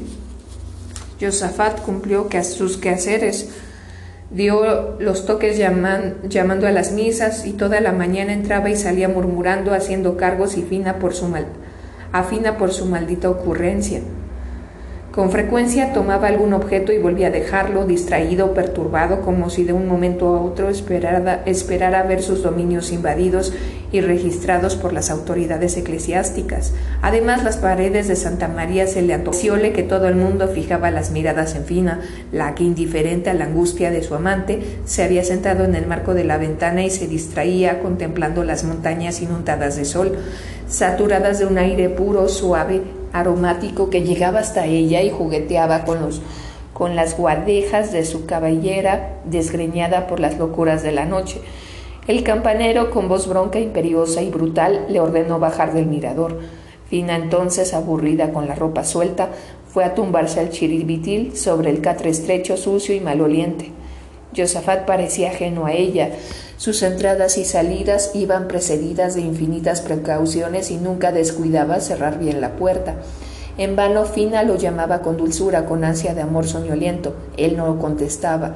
Así transcurrió la mañana. Por la tarde, cuando Josafat empezaba ya a tranquilizarse y veía acercarse con satisfacción la hora de alejar a la meratriz, sobrevinieron nuevos motivos de alarma. Inesperadamente el organista, un cura bajito y rechoncho, movedizo y afable, vino a traer por encargo de Mosen Luis los papeles del tío de la porqueriza. Lo acompañaban dos o tres clérigos amigos suyos, eran bromistas y Josafat tuvo que aguantar sus pullas.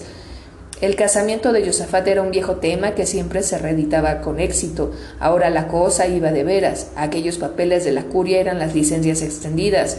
Qué callado lo había tenido. Lo notaba desmejorado por el enamoramiento. Y el organista, acercándose, díjole con grotesca seriedad: Uf, Josafat, tú hueles a fémina. Dentro de las sotanas los clérigos se retorcían de risa. Alguno cayó convulso sobre el banco de iglesia y Josafat, creyendo que se trataba en, realidad de una mofa sangrienta, palideció a un modo que daba compasión.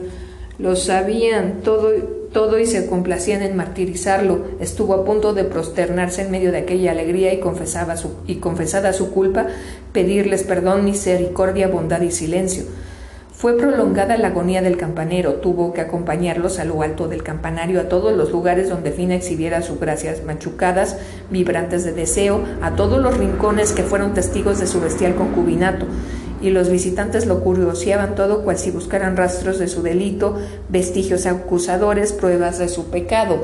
Al cruzar el desván, uno reparó en la estera del, del yacer lascivo y haciendo chasquear los dedos de su regordeta mano, con envidiosa ironía exclamó Sopla, que si estás tan buenas debes regalarte aquí. Ah, gran pillastre. Y aún hubo más. La torrecilla del campanario fue invadida por los impertinentes clérigos y Josafat, muerto de miedo, creyó escuchar una canción que ascendía por la escalera, una canción indecente de meretriz aburrida y solitaria. Y en torno a la losa donde los gavilanes celebraban sus festines, el humor de los clérigos pidió vino tinto para festejar el compromiso del campanero. Josafat invítanos, espléndido. No hubo otro remedio. Fue a buscar vino tinto. Al llegar a su cuarto lanzó una mirada tan fulminante de menosprecio y odio a Fina que ésta sintió que la frialdad cataléptica de la noche se le, se le enseñoreaba del cuerpo. Josafat, ¿qué te pasa? No la dejó hablar. Con una mano le tapó la boca y con la otra le tiró el brazo violentamente airado y amenazador. Quería arrastrarla quién sabe dónde, a un escondrijo seguro, a uno de los muchos espacios ignorados que formaban madrigueras estrechas, nichos inmundos, difíciles de ser hallados. Suéltame, Josafat, suéltame. ¿A dónde me llevas? Gritaré, gritaré, chillaré. Josafat salió temblando de rabia, la angustia pintada en sus facciones. Fina se quedó meditando. Un pavor profético, un sombrío presentimiento aceleraba su resuello. No era tan tétrico, el sonido de la campana que de madrugada la conmovió como los pensamientos que flotaban en su mente, conturbada por la inexplicable excitación del campanero. En su garganta esponjada de vicio, Fina experimentó una comezón extraña, palpó el lugar dolorido y retiró sus manos humedecidas de una transpiración sangrienta. Sonrióse. Va, cuando amaba era más brutal todavía y singularmente excitada por el rosáceo color que tenían los pulpejos de sus dedos, formóse el propósito de no salir de allí, de gozar nuevamente aquella noche las furiosas caricias del campanero. Algo nuevo le restaba aún para enseñarle. En su torturado cuerpo había espacios no azotados todavía que ofrecerían a la bestia educada por ella en una escuela de amor salvaje grandiosamente infame. El campanero regresó, en los bolsillos de sus amplios calzones tintineaba la propina de los clérigos. Más sereno contemplaba complacido la claridad que iba adquiriendo livideces crepusculares. Cuando haya oscurecido tendrás que marcharte. No, respondió Fina. Todo su ser se humilló. Sentada en un peldaño se acurrucó tristemente, empequeñeciéndola, empequeñeciéndose como si quisiera demostrar que no estorbaba. Luego con la mirada imploraba clemencia. Las sombras se hacían más densas en el cuarto. Los dos mudos inmóviles, enervados, contemplábanse con disimulo.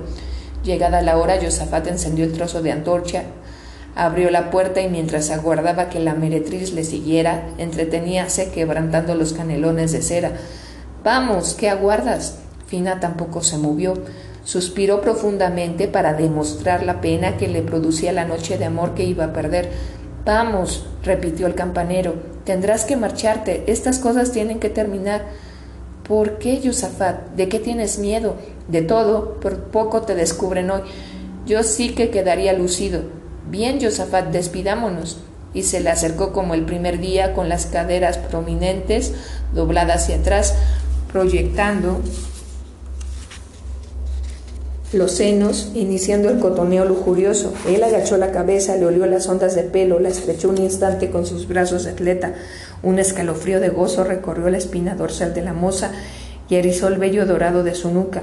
Cuando el campanero desligó sus brazos, ella continuó empujándolo con su carne blanda que resbalaba dentro de sus mal ajustadas vestiduras y luego con las manos tibias insinuantes comenzó a acariciarle el cabello áspero e hirsuto como las púas de un puerco espín.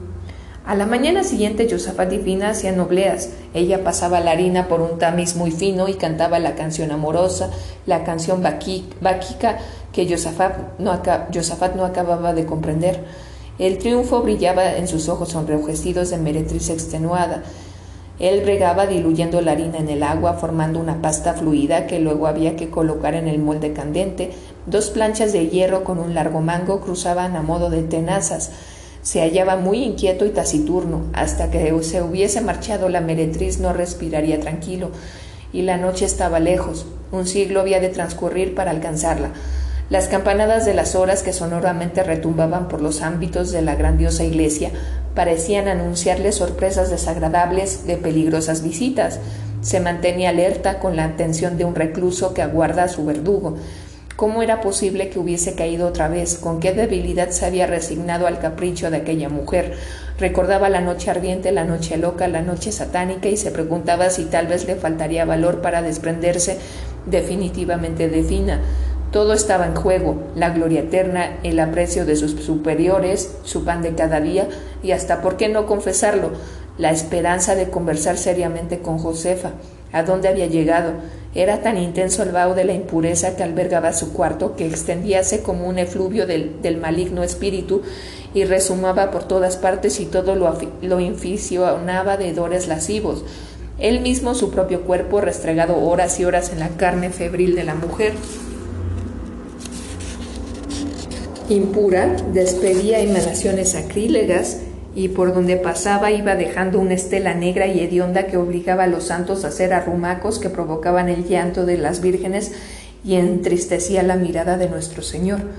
Por la mañana, cuando los ministros del altar eh, oficiaban en las capillas, parecían intranquilos, como si presintieran la existencia de copos de pecado que flotaban en el aire, y al elevarle a hostia lo hacían con fervor de desagravio, con expresión contrita, suplicando clemencia para el causante de la espantosa infección del templo. Ahora mismo los dedos de Fina, al fustigar la pasta que, había, de ser alimento de gracia para clérigos y fieles, le parecían profanadores y lo enojaban. La primera vez que abrió aquellas tenazas largas y pesadas, la ovalada película de la que serían cortadas las obleas se resquebrajaba con, el, con crujido de hoja seca.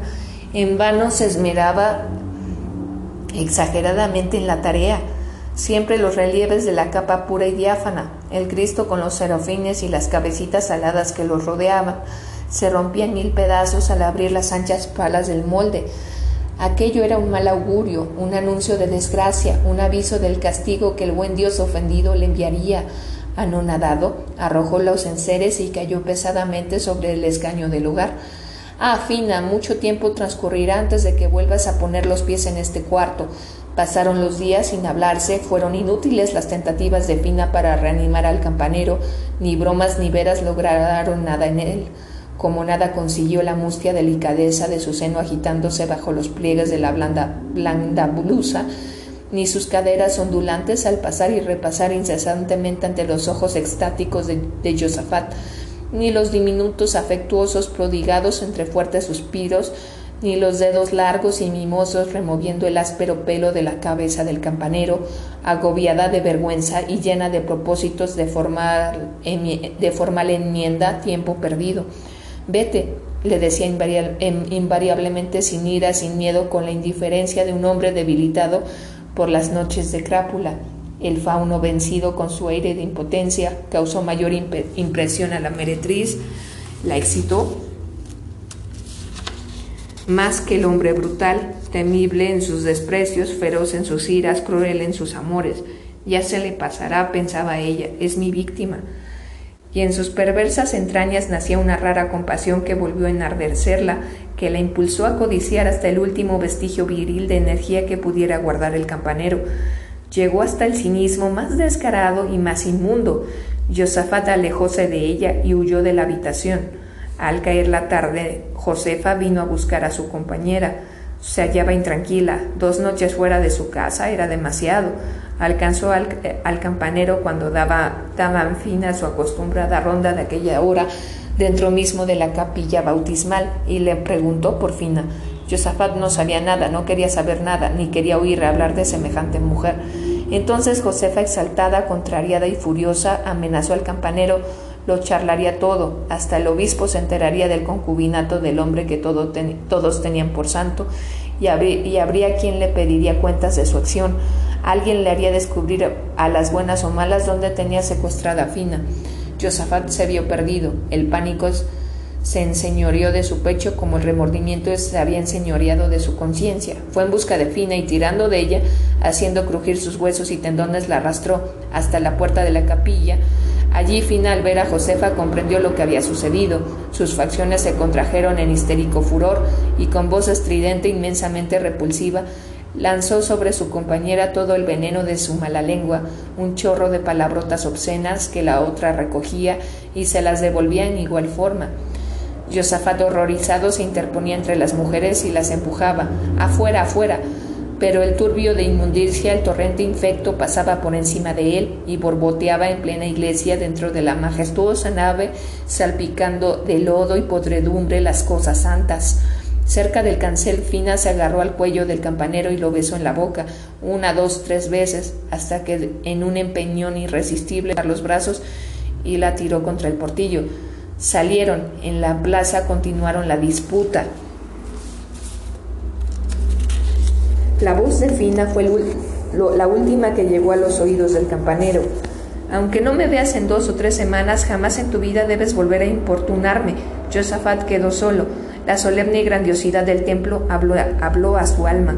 Has contaminado la casa del Señor, por tu culpa las rameras entran en ella para satisfacer su hambre de lujuria y como en el burdel se insultan y se lanzan al rostro plácido de las imágenes toda la inmundicia que llena sus cuerpos envilecidos. Arrepiéntete, pide perdón, Dios te mira. Por la noche tuvo delante de él severo fijo, serenamente escrutador, al ojo del Padre Eterno que le ahuyentó el sueño. Cuando el reloj daba pausadamente las doce, Josafat comenzó el examen de conciencia y de madrugada la testa inclinada casi sollozando Cayó en los brazos del jesuita de labios tremulos. Fallas técnicas. Cayó en los brazos del jesuita de labios tremulos y cabeza nivea. Fina no era mujer que renunciase de golpe al amor de un hombre y menos al amor de Josafat, y volvió a subir la pendiente de Santa María, volvió a acariciarla el viento de la tarde, y volvió a mirar el horizonte como si se despidiera de aquella luz y de aquella belleza. Contra lo que acostumbraba suceder en hora semejante, una campana volteaba en, las en los ventanales de la cúpula, la misma que en la noche de pavor le enterneció el corazón con la lenta vibración de sus campanadas. Se detuvo asombrada, atenta al, sonido augusto de la doble muerte, meditando el simbolismo de aquel nombre con el cual la ciudad atemorizada había bautizado al fatídico bronce. Consideró que, lo, que las que lo sacudía el brazo fornido de Josafat e imaginóse al campanero despechugado con la piel sudorosa, agitando su cuello grueso, duro, nervudo, y el deseo de clavar sus dientecitos en la masa de músculos palpitantes le hizo apresurar el paso para sorprenderlo en el trabajo. Cuando Fina entró, el campanero estaba de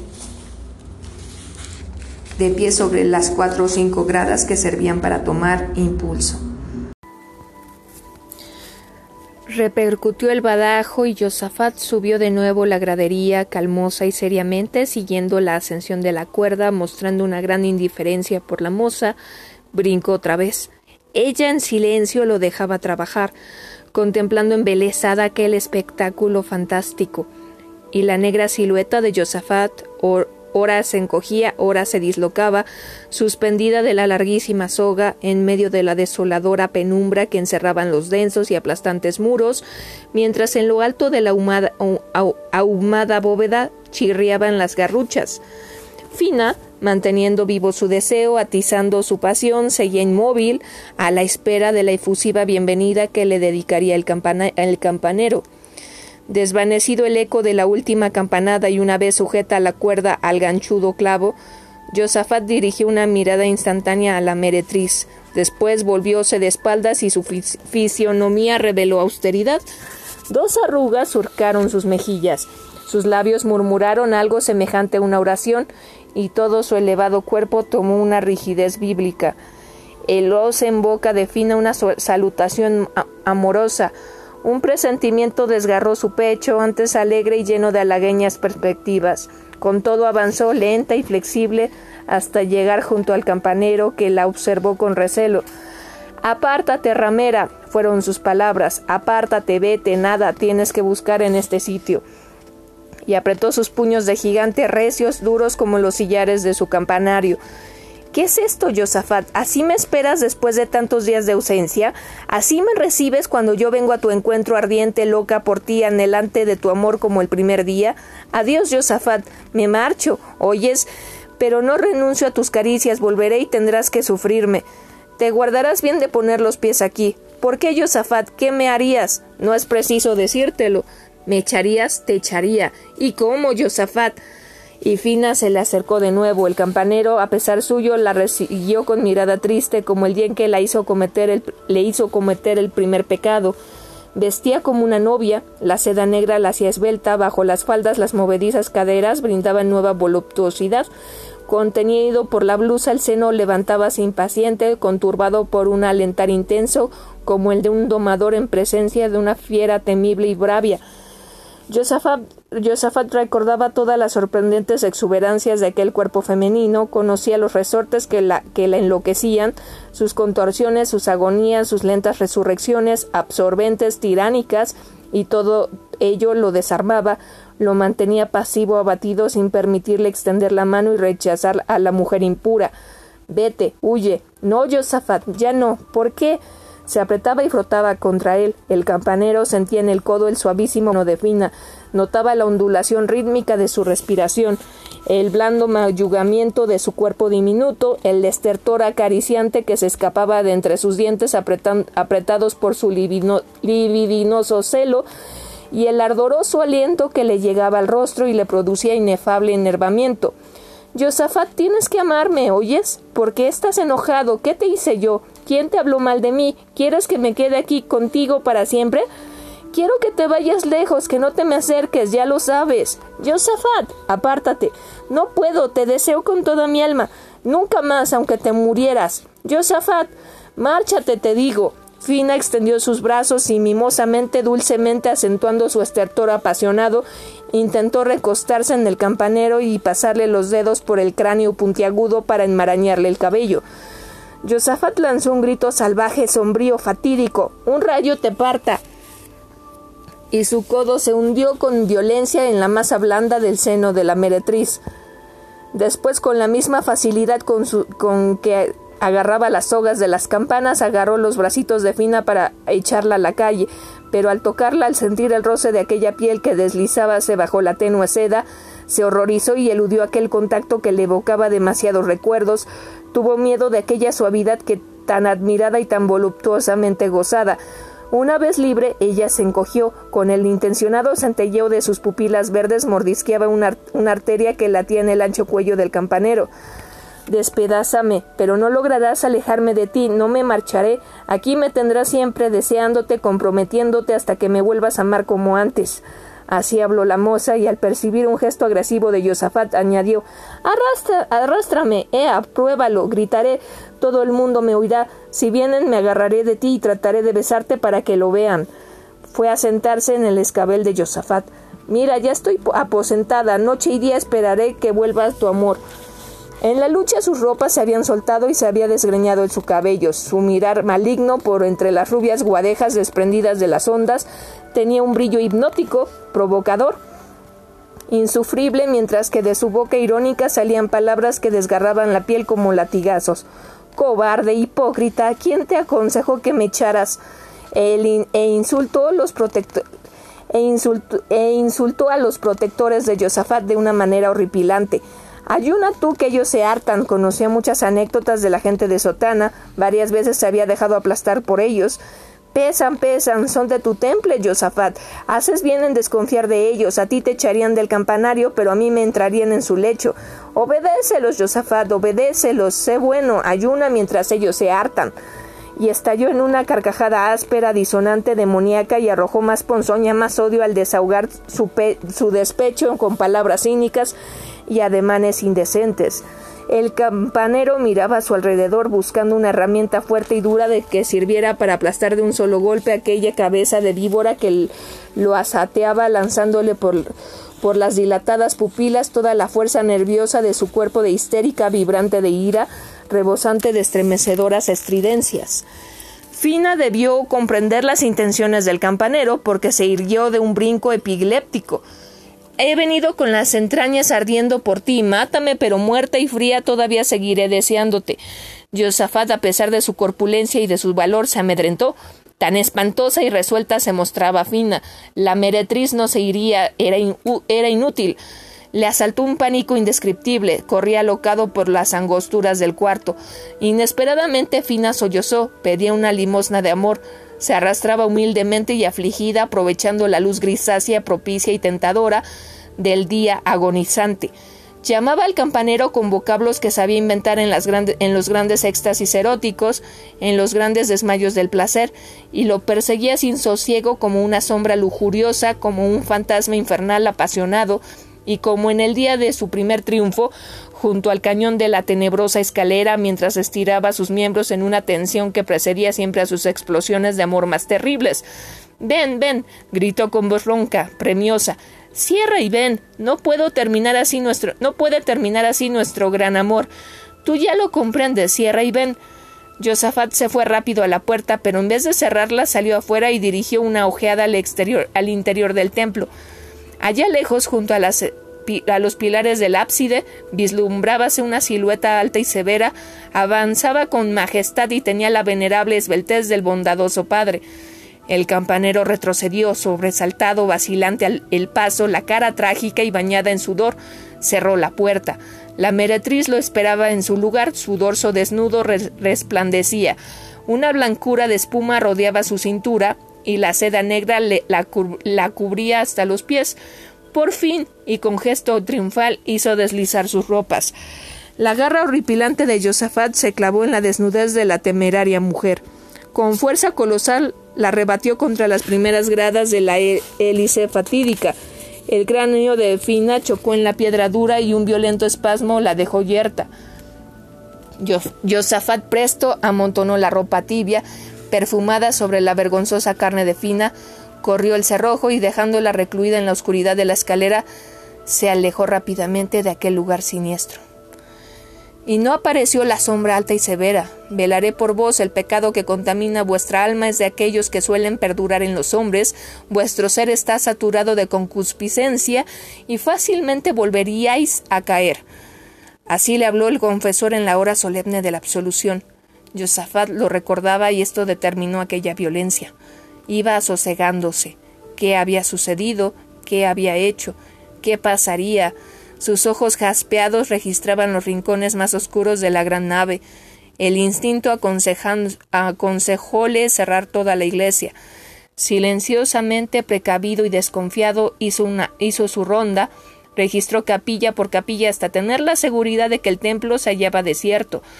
Después lo llenó cuidadosamente con el crujido de las rejas, con los chirridos de llaves y cerrojos, y cuando llegó la puerta principal asomó la cabeza por el portillo del, cancel. En la solitaria plaza las losas de las tumbas reflejaban la luz crepuscular gris y desmayada. La hierba que dibujaba sus bordes era tierna, húmeda, hermosamente verde, y las fachadas de las casas próximas semejaban fisionomías adormecidas. De un gran portal salió una pobre vieja tremula y se alejaba cojeando, haciendo chasquear contra el empedrado la ferrada con, contera de su callado. Josafat cerró también el portillo y fue a ver lo que había sucedido en la caja de la escalera. Mientras caminaba recordó haber divisado los ojos de la meretriz que daban vueltas desesperadamente en la penumbra de sus cuencas, como si se despidiera de la vida. Una corriente fría recorrió sus piernas débiles y temblorosas, el corazón pareció desfallecer y morir con rápidos y menudos latidos, y el pensamiento de que había perdido para siempre la tranquilidad le atenazó el espíritu. Estaba oscuro y encendió el candil. Abrió, fina en actitud deshonesta, lo miraba fijamente con ojos velados por el pasmo y el terror. De sus labios morados desprendíase algo repugnante que brillaba al inquieto parpadeo de la pequeña llama. Tenía la cabeza apretada contra el tercer peldaño, la barba hundida en el pecho y las ondas del cabello desgreñadas se le pegaban con la frente lustrosa, un lustre pringoso que hacía resaltar más la aterradora palidez. Josafat en esos momentos sintió nostalgia de todas las dichas de su vida pasada, tuvo presentes sonrisas bondadosas, todos los todos los espaldarazos cordiales. Quiso tocar a Fina, y su desnudez lo acobardó. Todavía despertaba en él y debe estar fría, pensaba, fría como la escarcha. He venido con las entrañas ardiendo por ti, aún muerta seguiré deseándote. Y era recién público. De lo alto de la escalera llegaban los golpes del reloj. Josafat retrocedió y empezó a contar aquellos compases del tiempo. Una, dos, tres, siete horas. Tenía toda la noche para meditar. Una serenidad pasmosa quietó su espíritu, pero sus carnes temblaban todavía. Hizo el de la tarde, era fácil, solo abrir la cuerdecita que movía el badajo de la María, descansar medio minuto y repartir el tirón. Mismo sorprendióse de la tranquilidad con que cumplía su tarea tan cerca de un cadáver. El candil abandonado en el suelo proyectaba la sombra de Josafat en lo alto de la bóveda y aquella silueta colosal con su cabeza enorme, sus piernas larguísimas y sus brazos levantados, oscilando con calma, parecía escarbar porfiadamente los sillares de nidos para abrir en ellos una huesa y la sombra le sugirió una idea. Un hombre como él no debía asustarse por ocultar el cuerpo de una mala mujer allí donde existían tantos espacios, tantos vacíos, tantas tinieblas, tantos lugares ignorados de la gente. Oh, no perdería ni uno de sus buenos amigos ni una boca. Dejaría de sonreírle, ni una mano evitaría golpearle la espalda. Pensó en una bolsa que tenía en su cuarto y quiso subir a buscarla, pero al tener que pasar por donde estaba Fina le repugnaba. Dio un gran rodeo por la sacristía en donde se abría la escalera de la torre románica. Tuvo que descerrajar dos o tres puertas y puso gran cuidado en no, en no hacer ruido. En su cuarto, al ver el catre deshecho, pensó que aquella noche no podría reposar en él porque le esperaba un trabajo largo y penoso. Regresó al lado de Fina con la bolsa al brazo y al poner sobre su cuerpo las manos notó que no estaba frío. Entonces le sobrecogió un terror de orate. Corrió por toda la iglesia alocado y jadeante, después se refugió en el fondo del ábside, lo más lejos posible de aquel demonio que resucitaba. Le pareció que de un momento a otro la nave sombría y silenciosa sería perturbada por la aparición de la meretriz. Por primera vez en su vida miró con recelo hacia el fondo de las capillas, donde los destellos de las lámparas acariciaban borrosos retablos y sepulcros. Luego creyó divisarla saliendo de la capilla bautismal y caminando desnuda del todo, blanca como la cera, pausada como la fatalidad, los ojos revueltos, los cabellos llameantes, los brazos abiertos para buscarlo. Ven, ven. Josafat cambió de sitio. Prosternado ante el sagrario, se aferró desesperadamente a la gran reja próxima a la lámpara. La llama diminuta y oscilante esparcía su luz bondadosa sobre la testa del campanero. Inclinada y meditabunda, los fantasmas, los misterios, los pavores de la noche parecía que terminaban y se desvanecían en el círculo de luz amarillenta. Allí una santa paz, una majestuosa serenidad, una imponente calma consolaba al campanero porque nada temía a Josafat estando bajo la, protección del Santísimo. En la bonanza de aquel amparo sintió pasar las horas, transcurrir la noche y nacer una vaga esperanza de que todo lo sucedido entre él y Fina no era más que una pesadilla cuando la hermosa luz del día aclarara los vidrios, cuando el sol fuera salpicando de vivos colores columnas y capiteles, sepulcros y retablos, cuando el oro resplandeciera en los altares y sonrieran las irisaciones en la faz de las imágenes, se vería libre para siempre de la meretriz. Ella habría desaparecido bien escarmentada, y la veía de pie con los dedos llenos de sortijas, aquellos anillos que él tanto admiraba arreglándose los bucles desgreñados, las arrugas del vestido, mientras sus piececitos arrojaban con desprecio la bolsa que debía de servirle de mortaja. La bolsa, la bolsa, ¿por qué se había apresurado a tanto a ir por ella? La meditación sobre este por qué fue larga y penosa. Mientras tanto, la potente campana del reloj medía silenciosamente el tiempo. Sus oleadas sonoras conmovían las tinieblas y hacían oscilar la lucecita del Santísimo. Y fue por allá, a las doce, que un alarido lastimero que venía del campanario rasgó el profundo silencio de la iglesia. La nave majestuosa repitió la espantosa estridencia, prolongándose, haciéndola rebotar hasta diluirla en la soberana calma de la medianoche. El grito fue tan penetrante, tan agudo, tan firme que Josafat se lo figuró que reseguía los, los ámbitos de la tierra que despertaba la ciudad atemorizada y revelaba a los hombres la existencia de la meretriz agonizante, desnuda, impúdica y blasfema dentro de la torre siniestra. Vendrían jueces y verdugos, la gente se asombraría, los buenos clérigos tendrían remordimientos de haberle confiado las campanas, las imágenes, las cosas santas, la iglesia, manchada de sangre profanadora, tendría que ser purificada para albergar de nuevo a Dios sacramentado. Cuando él expiara su crimen en el deshonroso cadalso, los padres lo mostrarían a sus niños para que les sirviera de lección. El pánico se le filtraba por debajo de la piel del cráneo deprimido y le retorcía las raíces de la hirsuta cabellera. Era indispensable que no se repitiera el alarido ensordecedor. Rápido y horrorizado penetró por la sesgada puerta. Encontró a Fina agitándose sobre las gradas. Su cuerpo golpeaba reiteradamente con la piedra. Su boca exhalaba grandes quejidos, resollaba de una manera fuerte y frecuente, mientras sus brazos se abrían y se encogían como si estrechara a su amante invisible. El campanero solo pensó en el medio de matarla en el medio de, perdón, de, de matar a la meretriz. Lleno de ansiedad, levantó la mirada pendientes de la bóveda, las piedras redondeadas en la mitad de su ruta seguían descendiendo lentas, fatales, inconscientes y dóciles hacia el suelo. Poseía la dureza y crueldad que a él le faltaba para poner fin a aquella agonía exasperante. Su enorme pesantez sabía ahogar los crujidos satánicos, las disonancias de condenación que salían del cuerpo moribundo de Fina. Arrastrándola la colocó debajo de la vertical de las contrapesas. Se inició una espera larga, angustiosa, durante la cual contaba los golpes del péndulo, los latidos de su corazón, aquel cabar fatídico de Trapense, aquella repercusión isocrona que vibraba en la tenebrosa escalera y la garganta de Fina hinchaba, repleta de nuevos alaridos, de nuevos gemidos estridentes, de nuevos gritos de suprema congoja y el campanero en una explosión de impaciencia hizo lo que había encomendado a las leyes de la materia, a la inercia de las cosas. De una sola brazada recogió a la muerta con sus ropas y machucándolo todo, apilándolo todo, lo metió en la caja del banco de iglesia. La mente se le desvanecía, las rodillas se le doblaban, y con grandes esfuerzos subió a su cuarto. Allí engulló un buen pedazo de pan y bebió de un solo trago una zafra de vino tinto. Se acostó en, su catre y cerró los párpados en un agotamiento de todo su ser. Después del toque de oración, Josafat abrió el templo.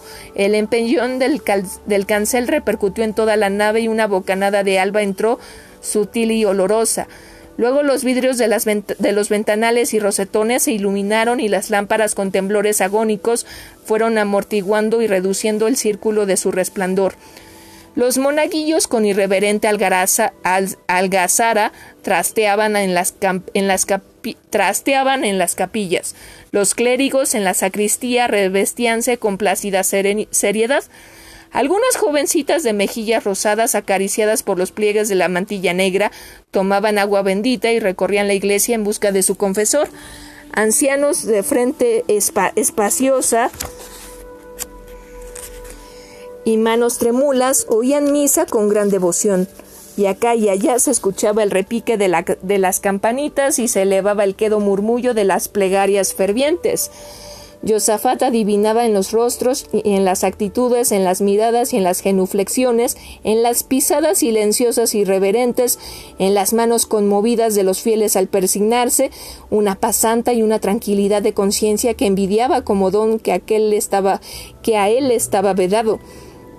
Contempló asimismo cómo afuera los gorriones gorgojeaban en las molduras de los ventanales, cómo el sol calentaba risueño los vidrios de colores, como el aura matinal filtrándose por las rendijas de las puertas esparcía aromas y juguetones rumores, y su espíritu, maltratado por el horror del crimen, apreció por primera vez cuán buenas y agradables son estas cosas. A él solo le correspondía velar, velar siempre para que nadie descubriera aquel cadáver que, flameando sobre su vida como un andrajo de luto, le ensombrecía para siempre. Firme, montando la guardia a la entrada del campanario, vigilando las idas y venidas de los monaguillos portadores de encargos, no se alejaba un momento del banco de iglesia, atento el oído, la boca gruñona, la mirada fulgurante, a veces parecíale percibir dentro del banco un resuello profundo, abría con gran precaución la caja y a la luz fría y tumbal que atravesaba el muro vislumbraba envueltas en la penumbra manchas informes de desnudez amarillenta entre desechos de seda sucios y polvorientos. Un vaho fétido de sudor y fiebre emanaba del fondo del improvisado ataúd. El mismo retorcimiento de cabellos de la noche anterior invadió el cráneo de Josafat. Terminadas las, religiosas ceremonias de la mañana, desierta la iglesia y el libre y él, libre de obligaciones, sintió necesidad de aliviar su alma, de alejarse del cadáver y subió al desván de la nave. Desde allí miró a lo lejos, hacia las, azuladas montañas, hacia su aldea, hacia aquella tierra soleada de frescas brías y hermosos prados, donde la pastora retorzaba y tentaba su honesta adolescencia y donde él huía del pecado fortalecido por las reiteradas prédicas del santo párroco deseaba recibir el consuelo de aquellas lejanías, de aquel pasado, de aquellos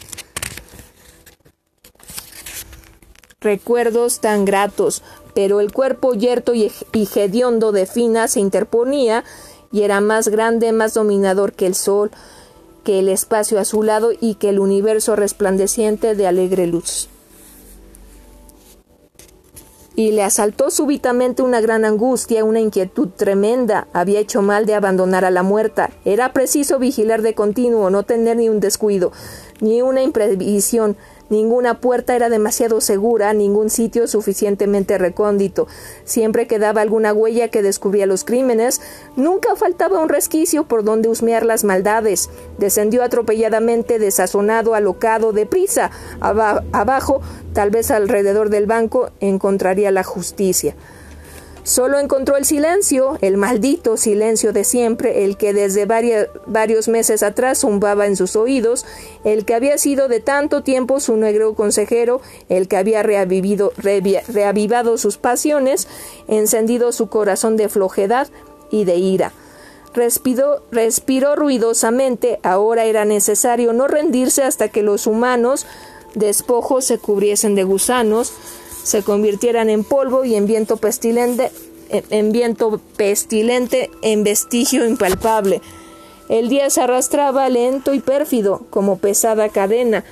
Josafat en su espera macabra aguijoneaba su imaginación con una terquedad cruel insana. Las ideas galopaban en su círculo reducido, desenfrenadas y confusas, inventando planes salvadores, medios para desprenderse del fardo asqueroso que comenzaba a pudrirse en la caja del banco y que crecía amenazador, se hacía enorme, acaparando el espacio, el aire, la luz de sus dominios. Y pensaba Josafat en un cuchillo de filo sutil capaz de despedazar la carne de fina en las lonjas delgadas que el viento pudiera arrebatar. Pensaba en una llama devoradora que consumiera sin humo ni hedor, en un líquido corrosivo, un vitriolo, un ácido que corroyera hasta los huesos, en un vendaval de monstruosa fuerza que hiciera volar las cosas más pesadas, en una torrentada turbia y profunda que se alejara con disimulo, sin ruido ni pena, en una legión de bestias carnívoras que viniesen a saciar sus barrigas hambrientas y descomunales. Al atardecer le entró una zozobra martirizante, una desconfianza suprema, temió la proximidad del templo, Tuvo miedo de lo imprevisto, abrió de nuevo la tapa del banco y sin un dejo de repugnancia embolsó el rígido cadáver. Antes de atar el triste envoltorio, serenamente registró el fondo de la caja para que no quedara ningún rastro fémino. Halló un peinecito y dos horquillas desprendidas de la cabellera de la muerta, que suelta completamente se enredaba en, en las sudorosas manzanas del campanero y se resistía a ser introducida en la bolsa. Lista la funeraria tarea, Quedó un momento perplejo, pensando en el sitio a donde llevaría aquel fardo comprometedor. Lo llevó al primer piso del campanario y lo dejó cubierto por una estera vieja sobre un montón de cascotes. Precisamente cuando acababa de bajar de nuevo llamaron a la puerta. Detrás de ella, en la capilla bautismal, una voz pronunciaba su nombre. El campanero, endurecida la mueca trágica en su innoble boca, mostró sus encías amarillas de espanto, en las que se, se, engastaba unos dientes blancos fuertes y apretados, por entre los cuales deslizábase un hálito sonoro pavoroso como un chirrido de lima que muerde el hierro. Resistíase a abrir y los golpes se sucedían con mayor violencia y la voz llamaba más clara y más potente. Entonces comprendió. Ya oscurecido salía, salía acompañando al, al viático, molesto por la frecuencia con que le tocaba cumplir este deber. Al regresar alto de la iglesia encapotada por un cielo negro y tempestuoso, un frotamiento extraño como el batir de unas alas monstruosas. La pequeña llama del farol se le apagó y el campanero, atemorizado después de pugnar largo rato para dar vuelta a la llave, quedóse con el puño tembloroso sobre la fría tela de que tapizaba la claveteada y gruesa puerta principal sin atreverse a empujarla. Antes de atar el triste envoltorio, serenamente registró el fondo de la caja para que no quedara ningún rastro femenino. Halló un peinecito y dos horquillas desprendidas de la cabellera de la muerta que, suelta completamente, se enredaba en, en las sudorosas manzanas del campanero, manazas, perdón, manazas del campanero y se resistía a ser introducida en la bolsa. Lista la funeraria tarea, quedó un momento perplejo, pensando en el sitio a donde llevaría aquel fardo comprometedor. Lo llevó al primer piso del campanario y lo dejó cubierto por una estera vieja sobre un montón de cascotes. Precisamente cuando acababa de bajar de nuevo llamaron a la puerta. Detrás de ella, en la capilla bautismal, una voz pronunciaba su nombre. El campanero, endurecida, la mueca trágica en su innoble boca, Mostró sus encías amarillas de espanto, en las que se gastaban unos dientes blancos fuertes y apretados, por entre los cuales deslizábase un hálito sonoro pavoroso como un chirrido de lima que muerde el hierro. Resistíase a abrir, y los golpes se sucedían con mayor violencia, y la voz llamaba más clara y más potente. Entonces comprendió. Ya oscurecido, Salía acompañando al viático molesto por la frecuencia con la que le tocaba cumplir este deber. Al regresar, oyó en lo alto de la iglesia, encapotada por un cielo negro y tempestuoso, un frotamiento extraño como el batir de unas alas monstruosas. La pequeña llama del farol se le apagó, y el campanero, atemorizado, rato para dar vuelta a la llave, Quedóse con el puño tembloroso sobre la fría tela que tapizaba la claveteada y gruesa puerta principal, sin atreverse a empujarla. ¿Qué es esto, Josafat? ¿Qué aguardas? Dijo una voz pausada y serena. Se había olvidado del sacerdote, del monaguillo y los acompañantes azotados por las ráfagas del caliginoso huracán. Entraron en el templo y después que la cerradura chirrió tras los que se retiraban, el campanero permaneció solitario despavorido junto al cancel. El viento de poniente aullaba como una fiera airada y vengativa. Toda la iglesia, sacudida por el enorme ímpetu, lanzaba melancólicos quejidos, lastimeros suspiros, que atravesaba creciendo y decreciendo las tinieblas de uno y otro extremo. Era una sucesión de notas plañideras, un concierto angustioso y fúnebre que sugestionaba a Josafat y lo paralizaba. Por fin, resignado de antemano a la vela larga y penosa que le esperaba, fue a guarecerse cerca de la lámpara del Santísimo.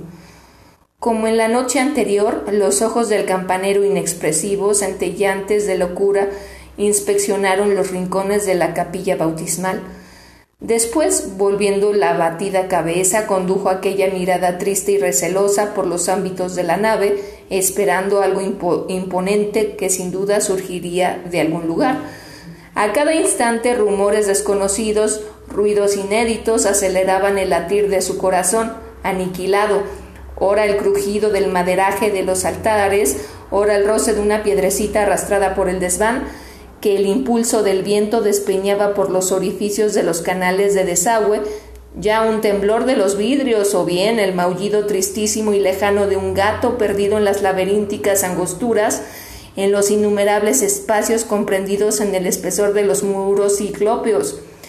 Y todo lo agrandaba el eco de la nave, hasta el órgano parecía responder al pavoroso nocturno. De los largos tubos salían sonoridades raras, leves, imperceptibles, que difundían por el ambiente una armoniosa una armonía misteriosa, incierta, de febril delirio, de ensueño trágico. La testa de Josafat seguía dando vueltas con pausado movimiento maquinal. Estaba seguro que el espectro de la meretriz se le aparecería y lo invitaría a palpar en su vientre la ola de fuego que removía las muertas entrañas, lascivas aún. Al aproximarse el alba y pensar que la iglesia se abriría y la invadiría la gente, acometióle aquella misma zozobra iniciada en la última hora de la tarde. En la inmensa perturbación de su mente solo quedó una idea única, violenta, dominadora, ocultar mejor el cadáver de Fina. Subió pues al compartimiento del campanario. Los sillares del recluido cuarto reflejaban la luz rojiza y fantástica del cabo de la antorcha. Un gato negro que dormía echado sobre la estera huyó con las pupilas colmadas de verdosas fosforescencias. Josafat tomó su bagaje y desde aquel momento dio comienzo a un trajín horrible que duró dos días. Aposentó la bolsa en todos los escondrijos, la cubrió con todas las esteras, la introdujo en todas las tinieblas. Una noche entera estuvo arrastrándola por el largo trifolio, perdiendo, perdido el tino, intentando esconderla en el nicho inmundo, el mismo donde ya en vida proyectó sepultar a Fina. Finalmente dio con la puerta de la torre románica y al bajar por los peldaños de la pequeña escalera traqueteó el cadáver, lo ablandó, le hizo exhalar efluvios pestilentes. Cuando hubo cerrado aquella especie de tumba abierta en el grosor de la yarda, pareció serenarse un poco, quebrantando por, quebrantado por el esfuerzo, se adormiló como una media hora durante la cual soñó. Fina, tendida a su lado, inmensamente fría, le arañaba el pecho con sus uñas ponzoñosas, le abría una cavidad por la que introducía las manos, le exprimía el corazón y pegando sus labios a la llaga le chupaba la sangre hasta la última gota y el campanero sentía un sudor helado que lo cubría y dentro del pecho un supremo desfallecimiento, una angustia de muerte. Después los dos se reanimaban y la meretriz, hinchada como un globo de gas, volaba lejos, muy lejos, y desde allá le enviaba su adiós cerrando y abriendo sus dedos enjollados, y el alegre libre de trabas corría en busca de su caramillo para entonar la dulce melopea de la plácida y pastoril cadencia. Yosafat durante el día en las horas de trabajo se comportaba como si nada de extraordinario hubiese ocurrido, solo se hubiera podido notar cierta expresión de recelo en el jaspe de sus ojos y leves estremecimientos en su cuerpo que revelaban la gran tensión de su alma. En los ratos de ocio de la tarde, cuando la iglesia se sosegaba, reaparecía su frenesí. Una fuerza extraña lo impelía a vagar en el fardo macabro.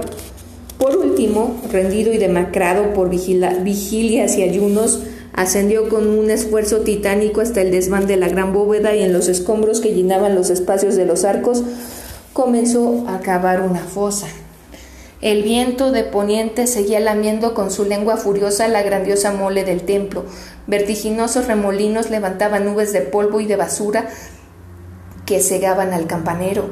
Los estribos de los contrafuertes al corte la masa fluida la desviaban y dividían, arrancándole silbidos y aullidos de monstruos prehistóricos.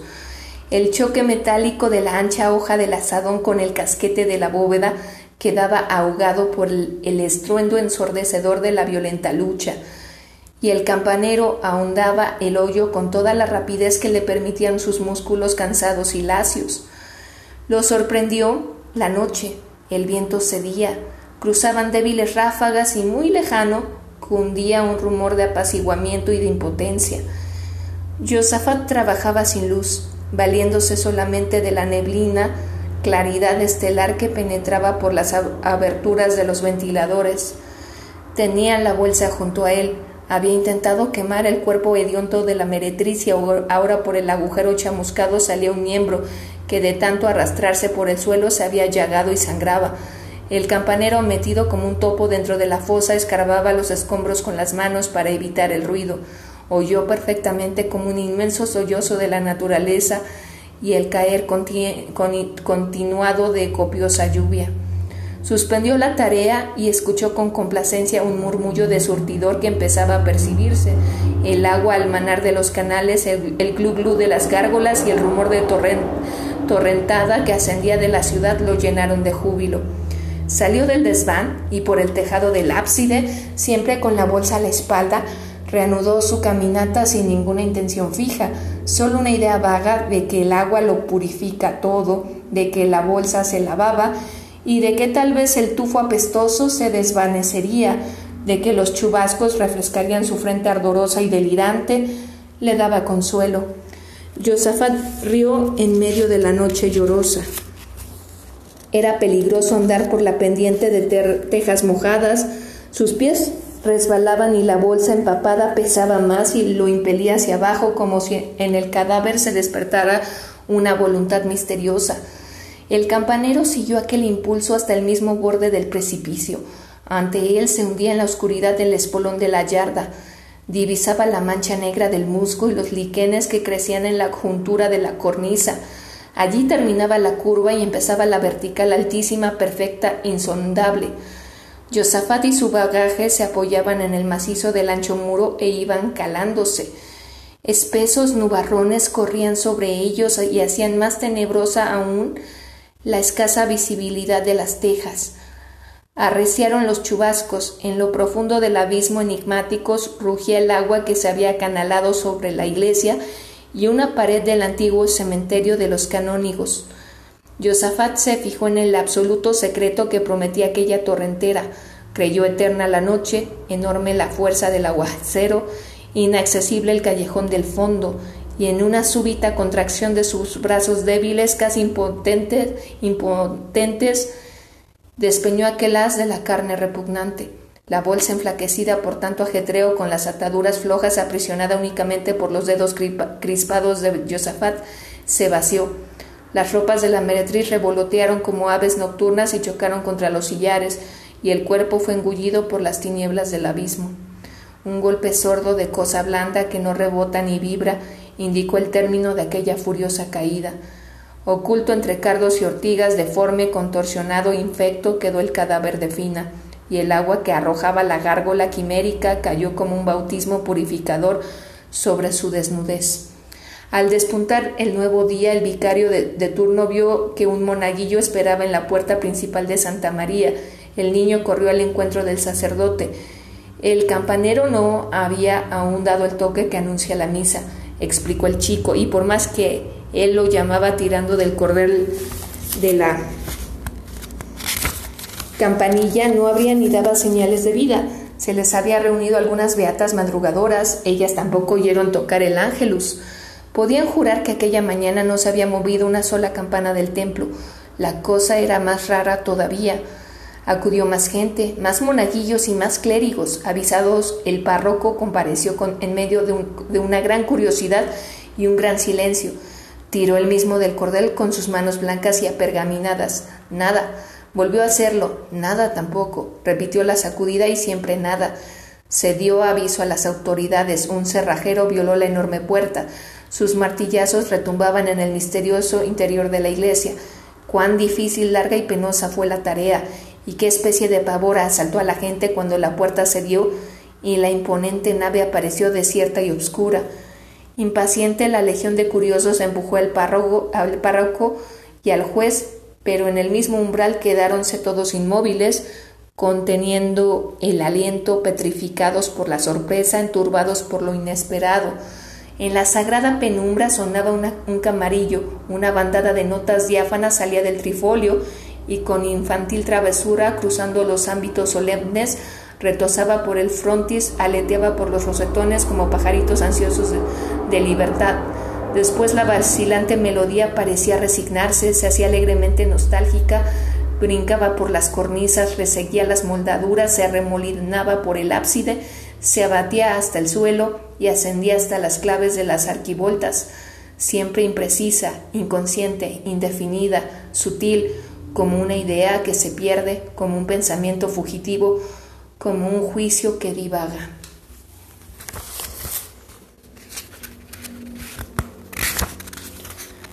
Teresa,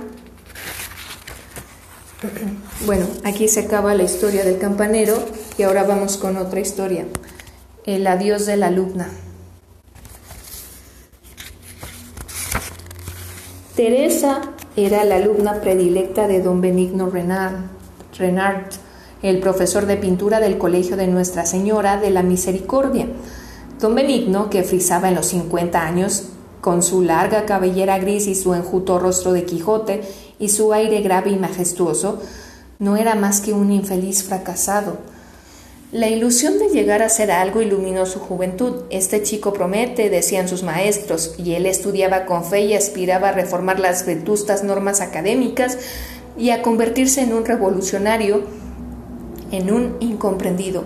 Pero cuando recién empezaba a penetrar los secretos de la profesión, cuando se iniciaba en el arte de copiar de la naturaleza lo que es más difícil, lo invisible, el misterio que alienta en todas las cosas, en la sombra del bosque, en el reflejo de las aguas, en la vaguedad de los celajes, el joven se enamoró. Y Renard Incapaz de juguetear con ningún sentimiento noble, fue esclavo de su corazón, se casó lealmente. A las mujeres, sin embargo, no les hace maldita la gracia compartir la vida con un mártir. ¡Qué diablo! Ni los hijos crecen con las ilusiones del padre, ni pueden alimentarse de retazos de tela tiznados con febriles divagaciones. No hubo más remedio que pensar formalmente en ganarse la vida. Entonces ocurrió a una cosa rara. Aquel pintor que no era suficientemente diestro para imponerse, lo era demasiado para hacer pintura mercantil. Los desconfiados burgueses contemplaban los cuadros de Renard con absoluta indiferencia, eran poco llamativos para escandalizarles y poco banales para entusiasmarles. Fue preciso, pues, buscar otro camino. Va, se dijo a sí mismo, ya que no sé, sé bastante para mí, probaré de enseñar a los demás. Tomada esta decisión y conseguida la recomendación de una alta personalidad, fue nombrado profesor de pintura y dibujo del Colegio de la Misericordia, que regenteaban unas monjas francesas que la ley Combs había expulsado de su país. Al principio los cabellos enmarañados del pintor, su nariz aguileña, sus bigotes de, de coracero y la dura contracción de sus espesas cejas produjeron cierto recelo en las buenas souls pero pronto fueron acostumbrándose a aquella fisionomía de león decadente y terminaron por descubrir su alma honrada y melancólica.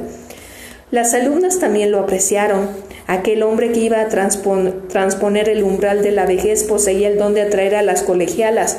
Estas encontraban en él una heroica belleza de caballero templario, un suave romanticismo en su mirada ardiente y obscura, no sé qué nostalgia inefable y un punto de picardía en su hablar irónico. Lo admiraban a sí mismo como artista, lo admiraban singularmente por su gracia y su pulcritud. Era una maravilla. Jamás le caía un pincel de la mano, jamás una mancha se destacaba en su traje. La clase transcurría entre las once y la una. Las alumnas lo recibían con, con agrado, risueñas, en la esperanza de que les regalara con algún prodigioso relato sobre lo que pasaba afuera en aquel mundo luminoso y alegre que ellas solo atisbaban por encima de las tapias del jardín conventual, sombreado, sombreado por graciosos naranjos y cedros. No le disgustaba ciertamente a Renard verse rodeado de tantas cabecitas vivas y alocadas, de tantos cuerpos vibrantes y flexibles, retozones, prometedores de belleza, de bellas y reacias exuberancias, y les perdonaba de buena gana los errores que cometían sus dedos inhábiles y sabía matizar las correcciones con pequeñas galanterías y frases chistosas en las cuales a menudo las chicas descubrían una pícara intención que las engolosinaba con su sabor malicioso. En los primeros tiempos le repugnaba al pintor como un sacrílego tener que corregir las pinturas baladís y de mal gusto que la directora imponía como arte único en sus dominios, pero al final se conformó. Se había conformado a tantas cosas en sus veinticinco años de matrimonio, y ya no se forjó ninguna ilusión de obtener de aquel conjunto de cerebros inquietos otra cosa que su paga de profesor. Lentamente, de concesión en concesión, llegó a perder toda dignidad artística, de tal suerte que en la clase de pintura del Colegio de la Misericordia únicamente él trabajaba, únicamente él convirtióse en perfecto copista de cromos y litografías, de jilgueros que se apoyaban en ramitas en flor, de paisajes suizos, de complicadas alegorías a la pureza, a la virtud y al amor divino. La verdad era que mientras él ostentaba sus méritos de transfuga del arte, las discípulas agrupadas a su alrededor le ofrendaban generosamente sus gracias juveniles, las sentía juntas junto a él rozándolo con su perfume sutil de capullos, percibía sus miradas de brillantes deslumbradora, veía las cabecitas arracimadas en lindos e inquietos conjuntos, mezclando con las matas flotantes de sus cabelleras el esplendor de sus variados matices, desde la albura dorada del rubio escandinavo al negro ardiente y tornasolado del, melodía, del mediodía, y oía un gorgojear cristalino que lo envolvía en murmullos de fuente entre un perezoso cimbrear de cinturas y un ondular de curvas incipientes saturadas de, angélica voluptuosidad. De vez en cuando sobrevenían momentos solemnes en que todo restaba en que todo restaba inmóvil, callado, atento. Era cuando Renard, con pinceladas seguras, haría airoso de un problema pictórico. Entonces ellas, llenas de admiración, lo contemplaban devotamente, pero bastaba una nonada, una mosca fastidiosa que se posaba en la ancha frente del artista, un gesto, un soplo, una mueca para que estallara el coro de risas frescas y juguetonas que repiqueteaban alegremente interminables.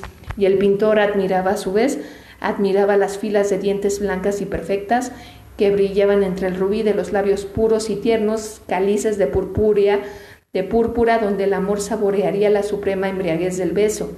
Oh, cuán hermoso era olvidarse de las angustias de la vida en medio de aquellas bandadas de desaplicadas colegialas. Allí se sentía feliz. Se le contagiaba aquel inconsciente desbordamiento de loca adolescencia. Entre las alumnas de don Benigno Renard, solo una mostraba verdaderamente disposición para la pintura, era Teresa.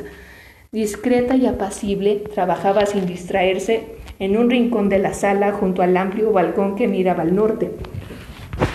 Contaría unos 18 años, a primera vista no era de en verdad muy atrayente, bajita, de formas sencillas, de facciones casi vulgares, no poseía otro encanto que sus preciosos ojos, cuyo iris de un azul verdoso claro y metálico en torno a las pupilas iba oscureciéndose gradualmente hasta verse rodeado de un profundo tono de azul de mar. Solía mirar fijamente y entonces aquellos ojos despedían efluvios de bondad a través de los cuales se vislumbraba un brillo interior casi sobrenatural. Su profesor don Benigno sentíase impresionado ante aquella mirada y no conversaba nunca con Teresa sobre temas frívolos, le hablaba del arte, del arte verdadero, de aquel arte que le había hecho derramar tantas lágrimas ocultas que lo había conducido a la miseria y a la vergüenza de no poder mantener a los suyos, de aquel arte que a pesar de todo continuaba siendo su gran pasión. Se complacía en hacer confidencias a aquella Virgen tan de serena y juiciosa, que parecía comprenderlo y compadecerle, y que le dedicaba un mirar de atención profunda como si intentase penetrar resueltamente en su alma, un poco sentimental y romántica.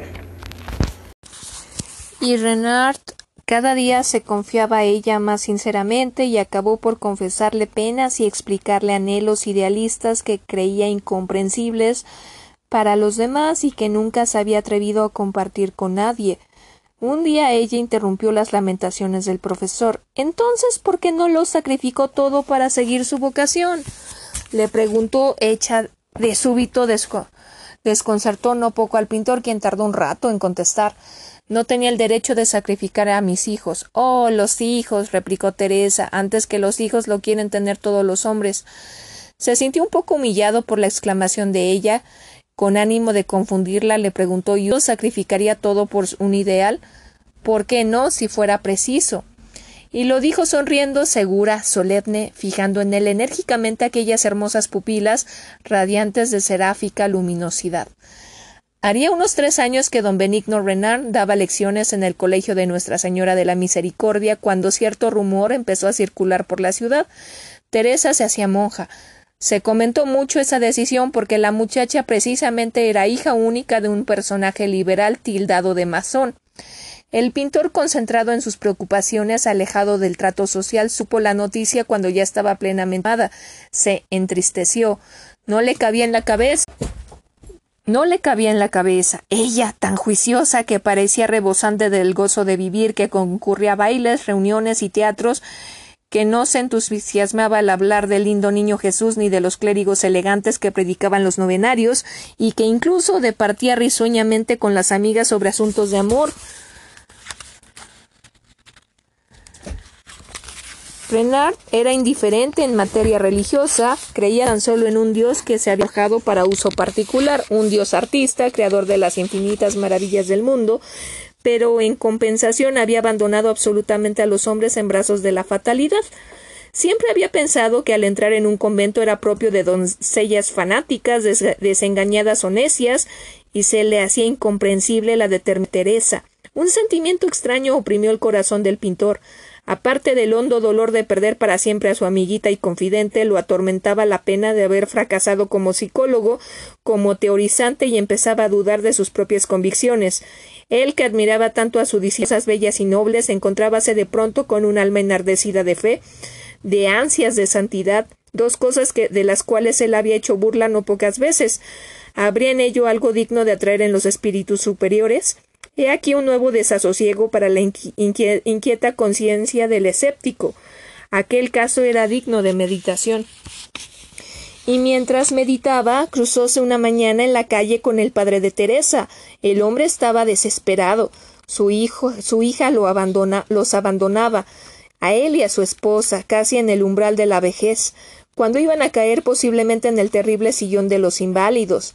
Las súplicas, las amenazas, las lágrimas, todo había sido inútil, ni el recordarle que había sido educada como una princesa que su padre a fuerza de trabajo, de ahorros, de afanes y sacrificios, le había constituido una dote espléndida que la ponía en condiciones de triunfar en la vida, tampoco sirvió de nada. ¿Es que no tienen entrañas los, fanáticos?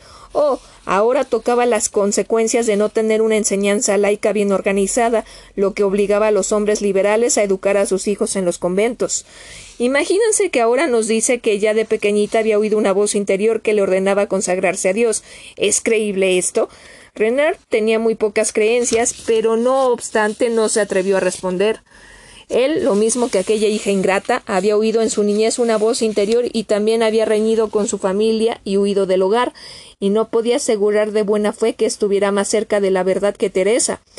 ¿Por qué no, si fuera preciso? Aquella réplica y la luz trascendental de aquellas pupilas serenas lo habían trastornado íntimamente, así como así el cruel heroísmo de la joven era cien veces superior a la resignación en que él había naufragado, a sus quejas de ser nulo e impotente.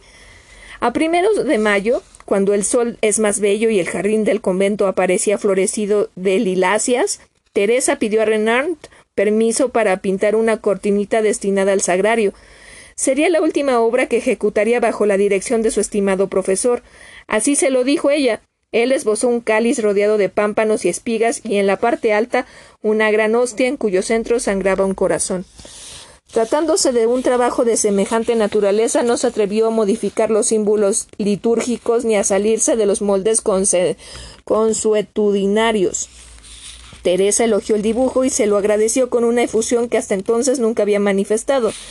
Renard la miró mucho durante aquellos días, la miró con la dolorosa atención con la que deseamos retener en la memoria la plástica de unas facciones que no podremos ver nunca más y observándola comprendió que no era un desengaño amoroso, ni una resolución de catequizada, ni un misticismo, ni un misticismo neurótico, ni una hipocresía de virgen amargada, convencida de su fealdad, ni algo fútil, enfermizo o deslenable, lo que impelía a Teresa a la vida conventual, tranquila, alegre, sincera, expansiva, dulce e irónica, a punto de partir hacia el extranjero para ingresar, ingresar en el noviciado, a punto de abandonarlo todo, amigas, patria, familia, trabaja, trabajaba en su última obra sin demostrar la más leve vacilación, sin translucir vestigio ninguno de cualquier lucha interna, de la más mínima pena.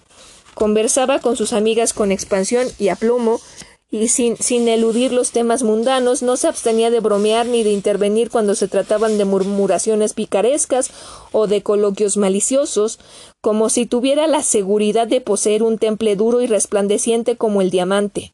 Don Benigno Renard se hallaba amedrentado ante aquel singular ejemplo de firmeza, y seguía obsesionándole el enigma que encerraba la resolución de su alumna. ¿Cómo debía ser alma cómo debía ser el alma de aquella virgen? Un viernes, al terminarse la clase, Teresa llamó a su profesor. Señor Renard, diga, Teresa, ¿vendrá usted mañana? Se lo preguntaba porque faltaba poco para terminar su pintura y como el lunes tenía que llevársela e irremisiblemente, quería asegurarse de que él podría corregirla. Don Benigno examinó la obra, como notara que había que retocarla bastante, convinieron que al día siguiente empezarían la lección antes de la hora acostumbrada para poder completar el trabajo.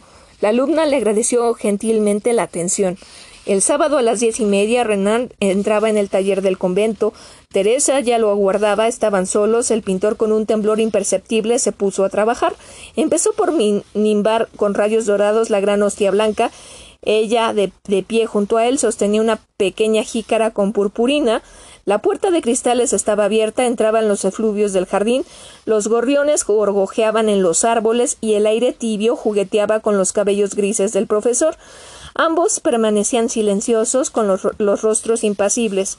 Solamente cuando se acercaba la hora en, reglamentaria de la lección, antes que entrasen las demás discípulas, Teresa dijo El lunes me voy, señor Renan. Ya lo debió pensar. Él inclinó más la cabeza con un signo afirmativo imperceptible. No preguntó a dónde iba, ni si estaba lejos o cerca el lugar escogido por Teresa para hacer su noviciado. Ello no le interesaba mucho. Confuso, un poco enternecido, siguió callado, atento únicamente a trazar bien rectas y nítidas las finísimas líneas doradas en torno a la hostia, pues la mano le daba sacudidas nerviosas. Transcurrió un corto espacio durante el cual se aceleró la respiración del profesor y Teresa, que sin duda quería decirle algo más, interrumpió aquella angustia oculta cuando iba a revelarse. ¿Cuánto le debo, señor Renard? Hay que pensar en todo. Deberme nada, hija, nada.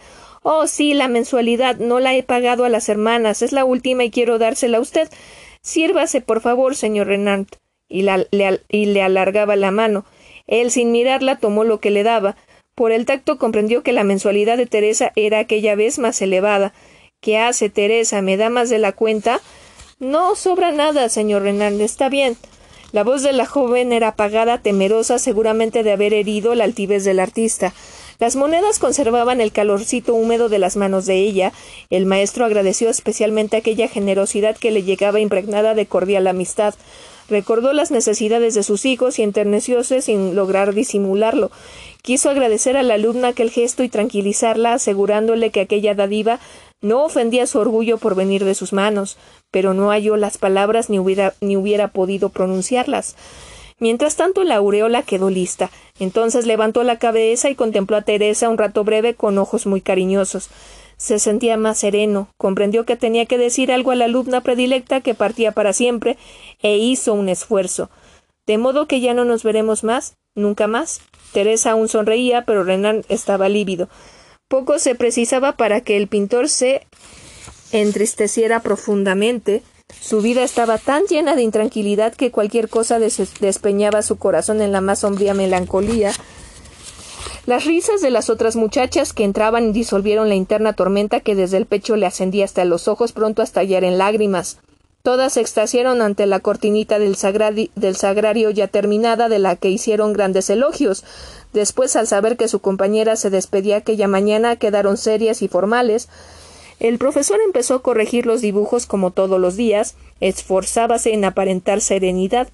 Mientras Teresa arreglaba todas sus cosas, la sirvienta apareció en el dintel de la puerta para llevarse los estuches de la señorita pero ella no tenía prisa, parecía retardar adrede el instante supremo de la despedida. Estaba de pie inmóvil, invadida ahora por un poco de nostalgia, al abandonar aquel taller alegre tan lleno de amigas y de recuerdos, donde reía la luz entre el desorden de, los caballetes y cajas de colores, donde entraba el viento juguetón y, y entremecido, impregnado de un leve olor a pintura, a barniz y trementina. De repente, como impulsada por un resorte, tendió su mano para despedirse del señor Renard. Que le vaya bien. Se había ruborizado hasta la raíz del cabello. Adiós, Teresa. Las manos se enlazaron en un apretón breve y emocionado. Rápidamente, una tras otra, fue despidiéndose así de las compañeras. A la más pequeña la besó en la mejilla, y sin decir una palabra salió deprisa, casi corriendo. Cuando estuvo en el corredor volvióse por última vez Renard de pie con la mano en alto, la cabellera encrespada y los ojos brillantes desde el umbral, le suplicó que rogara por él. Fue un impulso de escéptico desconcertado, que no se sabe a dónde encaminarse en busca de la paz. Él mismo quedó asombrado de sus palabras. La figura de Teresa se esfumaba entre las sombras del corredor. Pronto desaparecería fatalmente. Teresa, acuérdese de nosotros. no se atrevió a decir de mí. Me acordaré siempre, siempre. El grito repercutía ya de lejos en la oscuridad, en el fondo invisible del austero convento. Ella partía pensando que en el mundo de los hombres habría uno que no podría olvidarla, y él restaba allí seguro de que entre las vírgenes del Señor habría una que pronunciaría su nombre en las oraciones. Las oraciones de Teresa serían siempre gratas al Creador, tanto si era un creador artista o un creador justiciero. Renard halló en este pensamiento cierto consuelo, desde aquel momento lo animó una vaga esperanza de que su hogar estaría más protegido, y de tan plácida manera la eternidad se interpuso entre aquellos dos seres que el azar había unido por un instante, armónicamente en la ruta misteriosa de la vida. La Santa Mujer. La casa de la Santa se elevaba ya en el fondo de una torrentera, era pequeña y estrecha. Imaginaos un dado encima del cual un niño hubiese colocado un, colocado un naipe doblado por la mitad para simular las dos vertientes del tejado.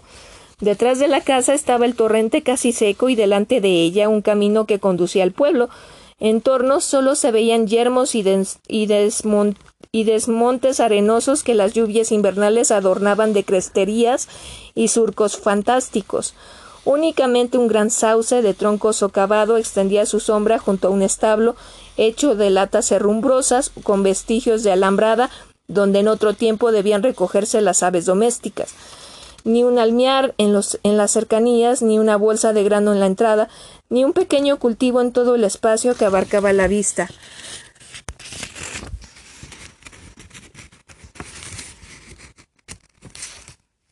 Los que pasaban por allí, gente del pueblo, los lunes que se dirigían al mercado de la villa y grupos de leñadores cargados de, haces, los demás días de la semana veían siempre en la misma actitud las manos cruzadas sobre el regazo, vaga la mirada temblorosa de rezos de la boca temblorosa de rezos la boca, a una mujer de cabellos grises a quien hacían compañía un gato ceniciento tendido a su lado, en el borde de una ventana baja, junto a un caso ahumado entre una nube de zumbantes moscas. La visión era invariablemente la misma, mañana y tarde, con niebla o con sol, verano o invierno, insensible a todo, indiferente a todos. La mujer, el gato y el caso de barro permanecían como empotrados en el frontis de aquella miserable casucha que recubría un viejo reboque grisáceo cuyas enormes rasgaduras dejaban al descubierto las gruesas piedras volcanizadas. Inánimes como la casa, como la hierba, del, del erial, como el fuego del hogar, mudos como todo aquel extenso y estéril escurridero, abrazado por el sol, siniestro en pleno día, y cuyo silencio solo turbaba el áspero grito de, las urracas que evolucionaban de rara manera en torno a una exhausta higuera erguida en la cima de una colina coronada de rocas, acabaron por mover en a compasión. Las mujeres del pueblo, especialmente las buenas quinteras frescas y coloradas, que regresaban del mercado con las faldas recogidas sobre las caderas, las enaguas de percal rayado moldeando el, andar de la pierna fina y, ágil, los pies anchos y morenos en las, en las alpargatas nuevas de negras cintas y el floreado pañuelo sobre los ojos para resguardarse del sol de la tarde que las bañaba en sudor, solían interrogar a la anciana. Y pues, Nica, ya lo veis, hijas mías. ¿Qué os duele, Nica? Nada, un gran decaimiento. Tenéis que alimentaros, buena mujer ya no sé con qué, y el Nico, en el bosque, jornal que se gana, jornal que se come. Y endilgaba una letanía de lamentaciones, en un tono de víctima resignada que se somete a la voluntad del buen Dios. Antes de caer enferma aún recogía mimbres y lavaba mondongos para la mesonera. Su marido roturaba unas tierras cercanas, recolectaban algo de trigo, cebada y maíz, criaba gallinas, Ahora él labraba un terreno a tres horas de allí, no lo veía nunca, solo uno que otro domingo volvía a su casa para que la mujer le surciera el muslo de los calzones, como ya casi mostraba las vergüenzas. ¿Cómo quieres que te lo surza, bendito de Dios, si no tengo vista ni tacto? Él lanzaba un juramento espantoso y transponía de nuevo el umbral para no volver en dos o más semanas. Alabado sea Dios. La historia de Nico y su mujer era por demás vulgar dos que se casan pensando cada uno de ellos que el otro ganará el pan para ambos, él enfermizo y con escaso trabajo, ella holgazana, golosa y algo guarra, moza de mesón en la villa, la grama que destruye un bancal, el único que proporcionaba la comida. Él se va al bosque, el destajo es desastroso para los hombres que no son muy fuertes, nadie lo quiere en su cuadrilla, por otra parte, Nico es un poco tonto y demasiado infeliz para tratar con los contratistas. Trabaja por su cuenta en labores que solo le producen para el pan. Duerme al raso y no come, y cuando menos come más pereza tiene. Lo mismo le ocurre a su mujer, pero ella anda por los campos y regresa con buen acopio de frutas escamoteadas donde se puede. La fruta y el agua del torrente acaban por estropearle el estómago. Está triste, mustia y de mal humor. Cuando Nico regresa a su casa los sábados al anochecer, ella lo acusa de ser el causante de su enfermedad, que la matará, y le reclama el semanal. Nico saca unos cuantos centavos mugrientos del sudor de un mes. Ella, furiosa, lo increpa de nuevo, le muestra la arteza, las cazuelas vacías, lo llena de maldiciones y se va a la cama. Nico a la mañana siguiente pesca algunos barbos en el torrente y, y, Nica se los come, hacen las pasas, le surce los calzones y él vuelve al bosque. Un día, Nica, mientras estaba lavando su única camisa, se desmayó. Esto es, esto es que me empiezo a morir de inanición, piensa. Y hoy una, mañana a otra sacrifica las cuatro gallinas del gallinero, terminada la última se instala en la puerta. Cuando Nico vuelve, no le dirige una mirada ni una palabra. Nico cree que ha tenido un ataque apoplético y lo divulga por el pueblo. Le preguntan si tiene la boca torcida. Él dice que no y procuran tranquilizarlo. Pero el accidente sufrido, lo que ella contaba y lo que explica el hombre en su tribulación, difundieron la fama de que la Nica está muy grave. Y ahora ya sabéis cómo empezó a mostrarse sentada a la puerta al lado del gato ceniciento y del caso ahumado. Gradualmente, el decaimiento de Nica, su resignación y la maldad de Nico, de aquel labrador que solo volvía al hogar cuando los muslos de sus calzones estaban tan rotos que casi dejaba ver las vergüenzas, despertaron el sentimentalismo rural. Los campesinos suelen tener a mucha honra el no dejar morir de hambre a ningún convecino. Les duele un poco desprenderse de lo que han ganado, por esto, si Nica hubiese tenido algunas tierras, se las habrían cultivado entre todos, pero como no tenía, un día uno al siguiente otro de la misma suerte que ella se comió las gallinas, cuando tenía que ir a la, a la villa sin torcer su camino, al pasar frente a la casita triste, dejaba caer en el regazo de la mujer inmóvil quien un pedazo de pan, quien un manojo de cebollas, ora un zapallo, ora unas patatas, y hasta hubo rumboso que le llevó las obras de la comida del mesón, con aquella rústica filosofía tan corriente de que lo mismo hay que pagar por lo que se come que, que lo que se deja. Al principio las limosnas fueron relativamente escasas, después a medida que la nica continuaba junto a la puerta, con las manos sobre el vientre rezando y ponderando sus paciencias se hicieron más copiosas. Al gato ceniciento siempre al lado del caso le lucía más el pelo, los ojos de su dueña también adquirieron un poco más de brillo, lo que persistía tal vez más lastimero que nunca era aquel aire de abatimiento, aquella apariencia de, de Job, aquella actitud de tullida que solo sirve para rezar y bendecir las almas caritativas. Cuando más crónica se iba haciendo la dolencia de Nica, más muestras daba aquella más muestras daba ella de contento y más palabras de resignación y de gratitud prodigaba a los designios del Señor y crecía también la admiración de los demás y sus auxilios para ayudarla en aquel calvario. Hasta los corazones duros y los avaros, los amigos del que, del que Dios os ampare, acudían a la casa de Nica con su puñado de alubia, su porción de manteca o una corteza de tocino para el caldo de la desfallecida. Los mismos arrieros que bajaban por el camino cantando horribles canciones impías que hacían persignarse a Nica, deteníanse en la casa pobre famosa ya por aquel ejemplar de paciencia cristiana que cobijaba y sacaban alegremente de la alforja su botijo para reanimar a la vieja. Si no tengo sed, abrid la boca con cien rayos de exterminio. Nica la abría el arriero armaba el, pico de, la, de caña, levantaba la bota y dejaba caer el chorro en la garganta de la pobrecita que aparecía sofocarse. Cuando tenía bastante, alzaba un dedo como los niños, el arriero guardaba el botijo de las alforjas y con un arre estentorio perdíase en la lejanía del camino. La nica engordaba ojos vistos, dejaba debajo de la barbilla insinuábase un repliegue de anciana bien cebada, cuando alguien para consolarla se lo hacía notar, ella lanzaba el suspiro más profundo que jamás hayáis oído en vuestra vida. Es que me voy hinchando, pobrecita de mí. Pronto se extendió la versión, la nica se hinchaba, con una paciencia de santa como no se había visto nunca. El párroco, el párroco fue a visitarla. El párroco tenía por norma de su ministerio el no visitar a ningún feligrés enfermo hasta el momento de la hinchazón. Conversaron de cosas casi exclusivamente ultraterrenas. El día siguiente era domingo y el cura al pie del altar aludió a Nica como una santa mujer, espejo en el que deberían mirarse todos los fieles sufridos, atacados por males incurables, y hasta los sanos, los afligidos por contratiempos materiales, por la pérdida de patrimonio o de cosechas. Si el rayo inflama vuestros almiares, acordaos de Nica. Si el pedrisco aplasta vuestro trigo, ella, la Nica, os enseñará a dar gracias a Dios. Si se os muere una vaca, haced como la buena mujer de que os hablo. No hay que sulfurarse ni blasfemar por nada, porque todo está escrito y decretado en un libro, un libro que la Nica, sin saber leer, adivina y acata en su ignorancia evidente. Se conmovía y conmovía al auditorio. Terminó exhortando a todos a no desamparar a aquella mujer. Mientras la conservemos, el glorioso San Sebastián era el patrón del lugar, tendrá su mirada fija en nuestra, en nuestra comarca.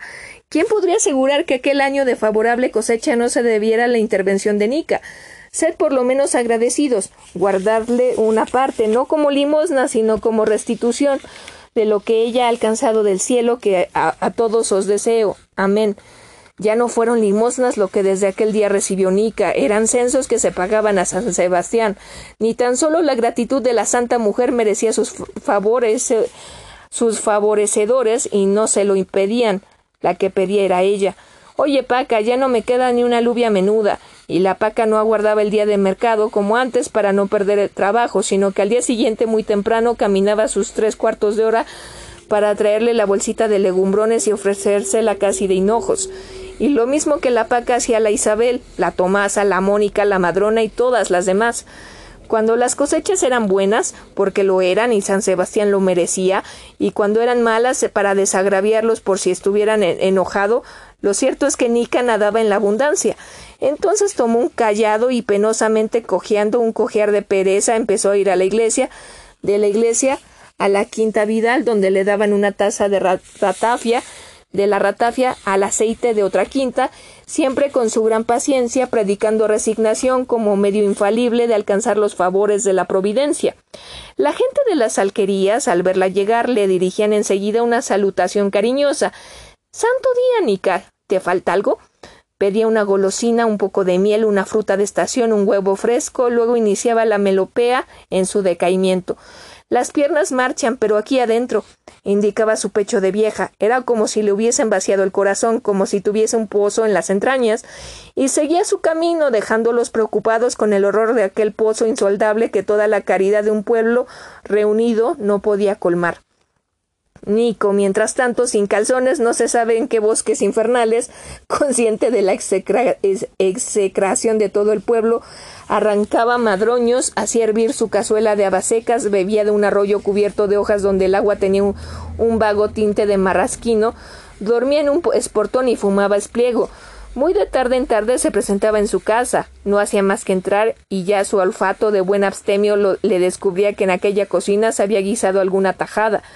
Miraba a la Nica con interrogadora insistencia de, náufrago, pero aquella mirada que habría conmovido a cualquier otra mujer tenía la mala suerte de indignar a la santa.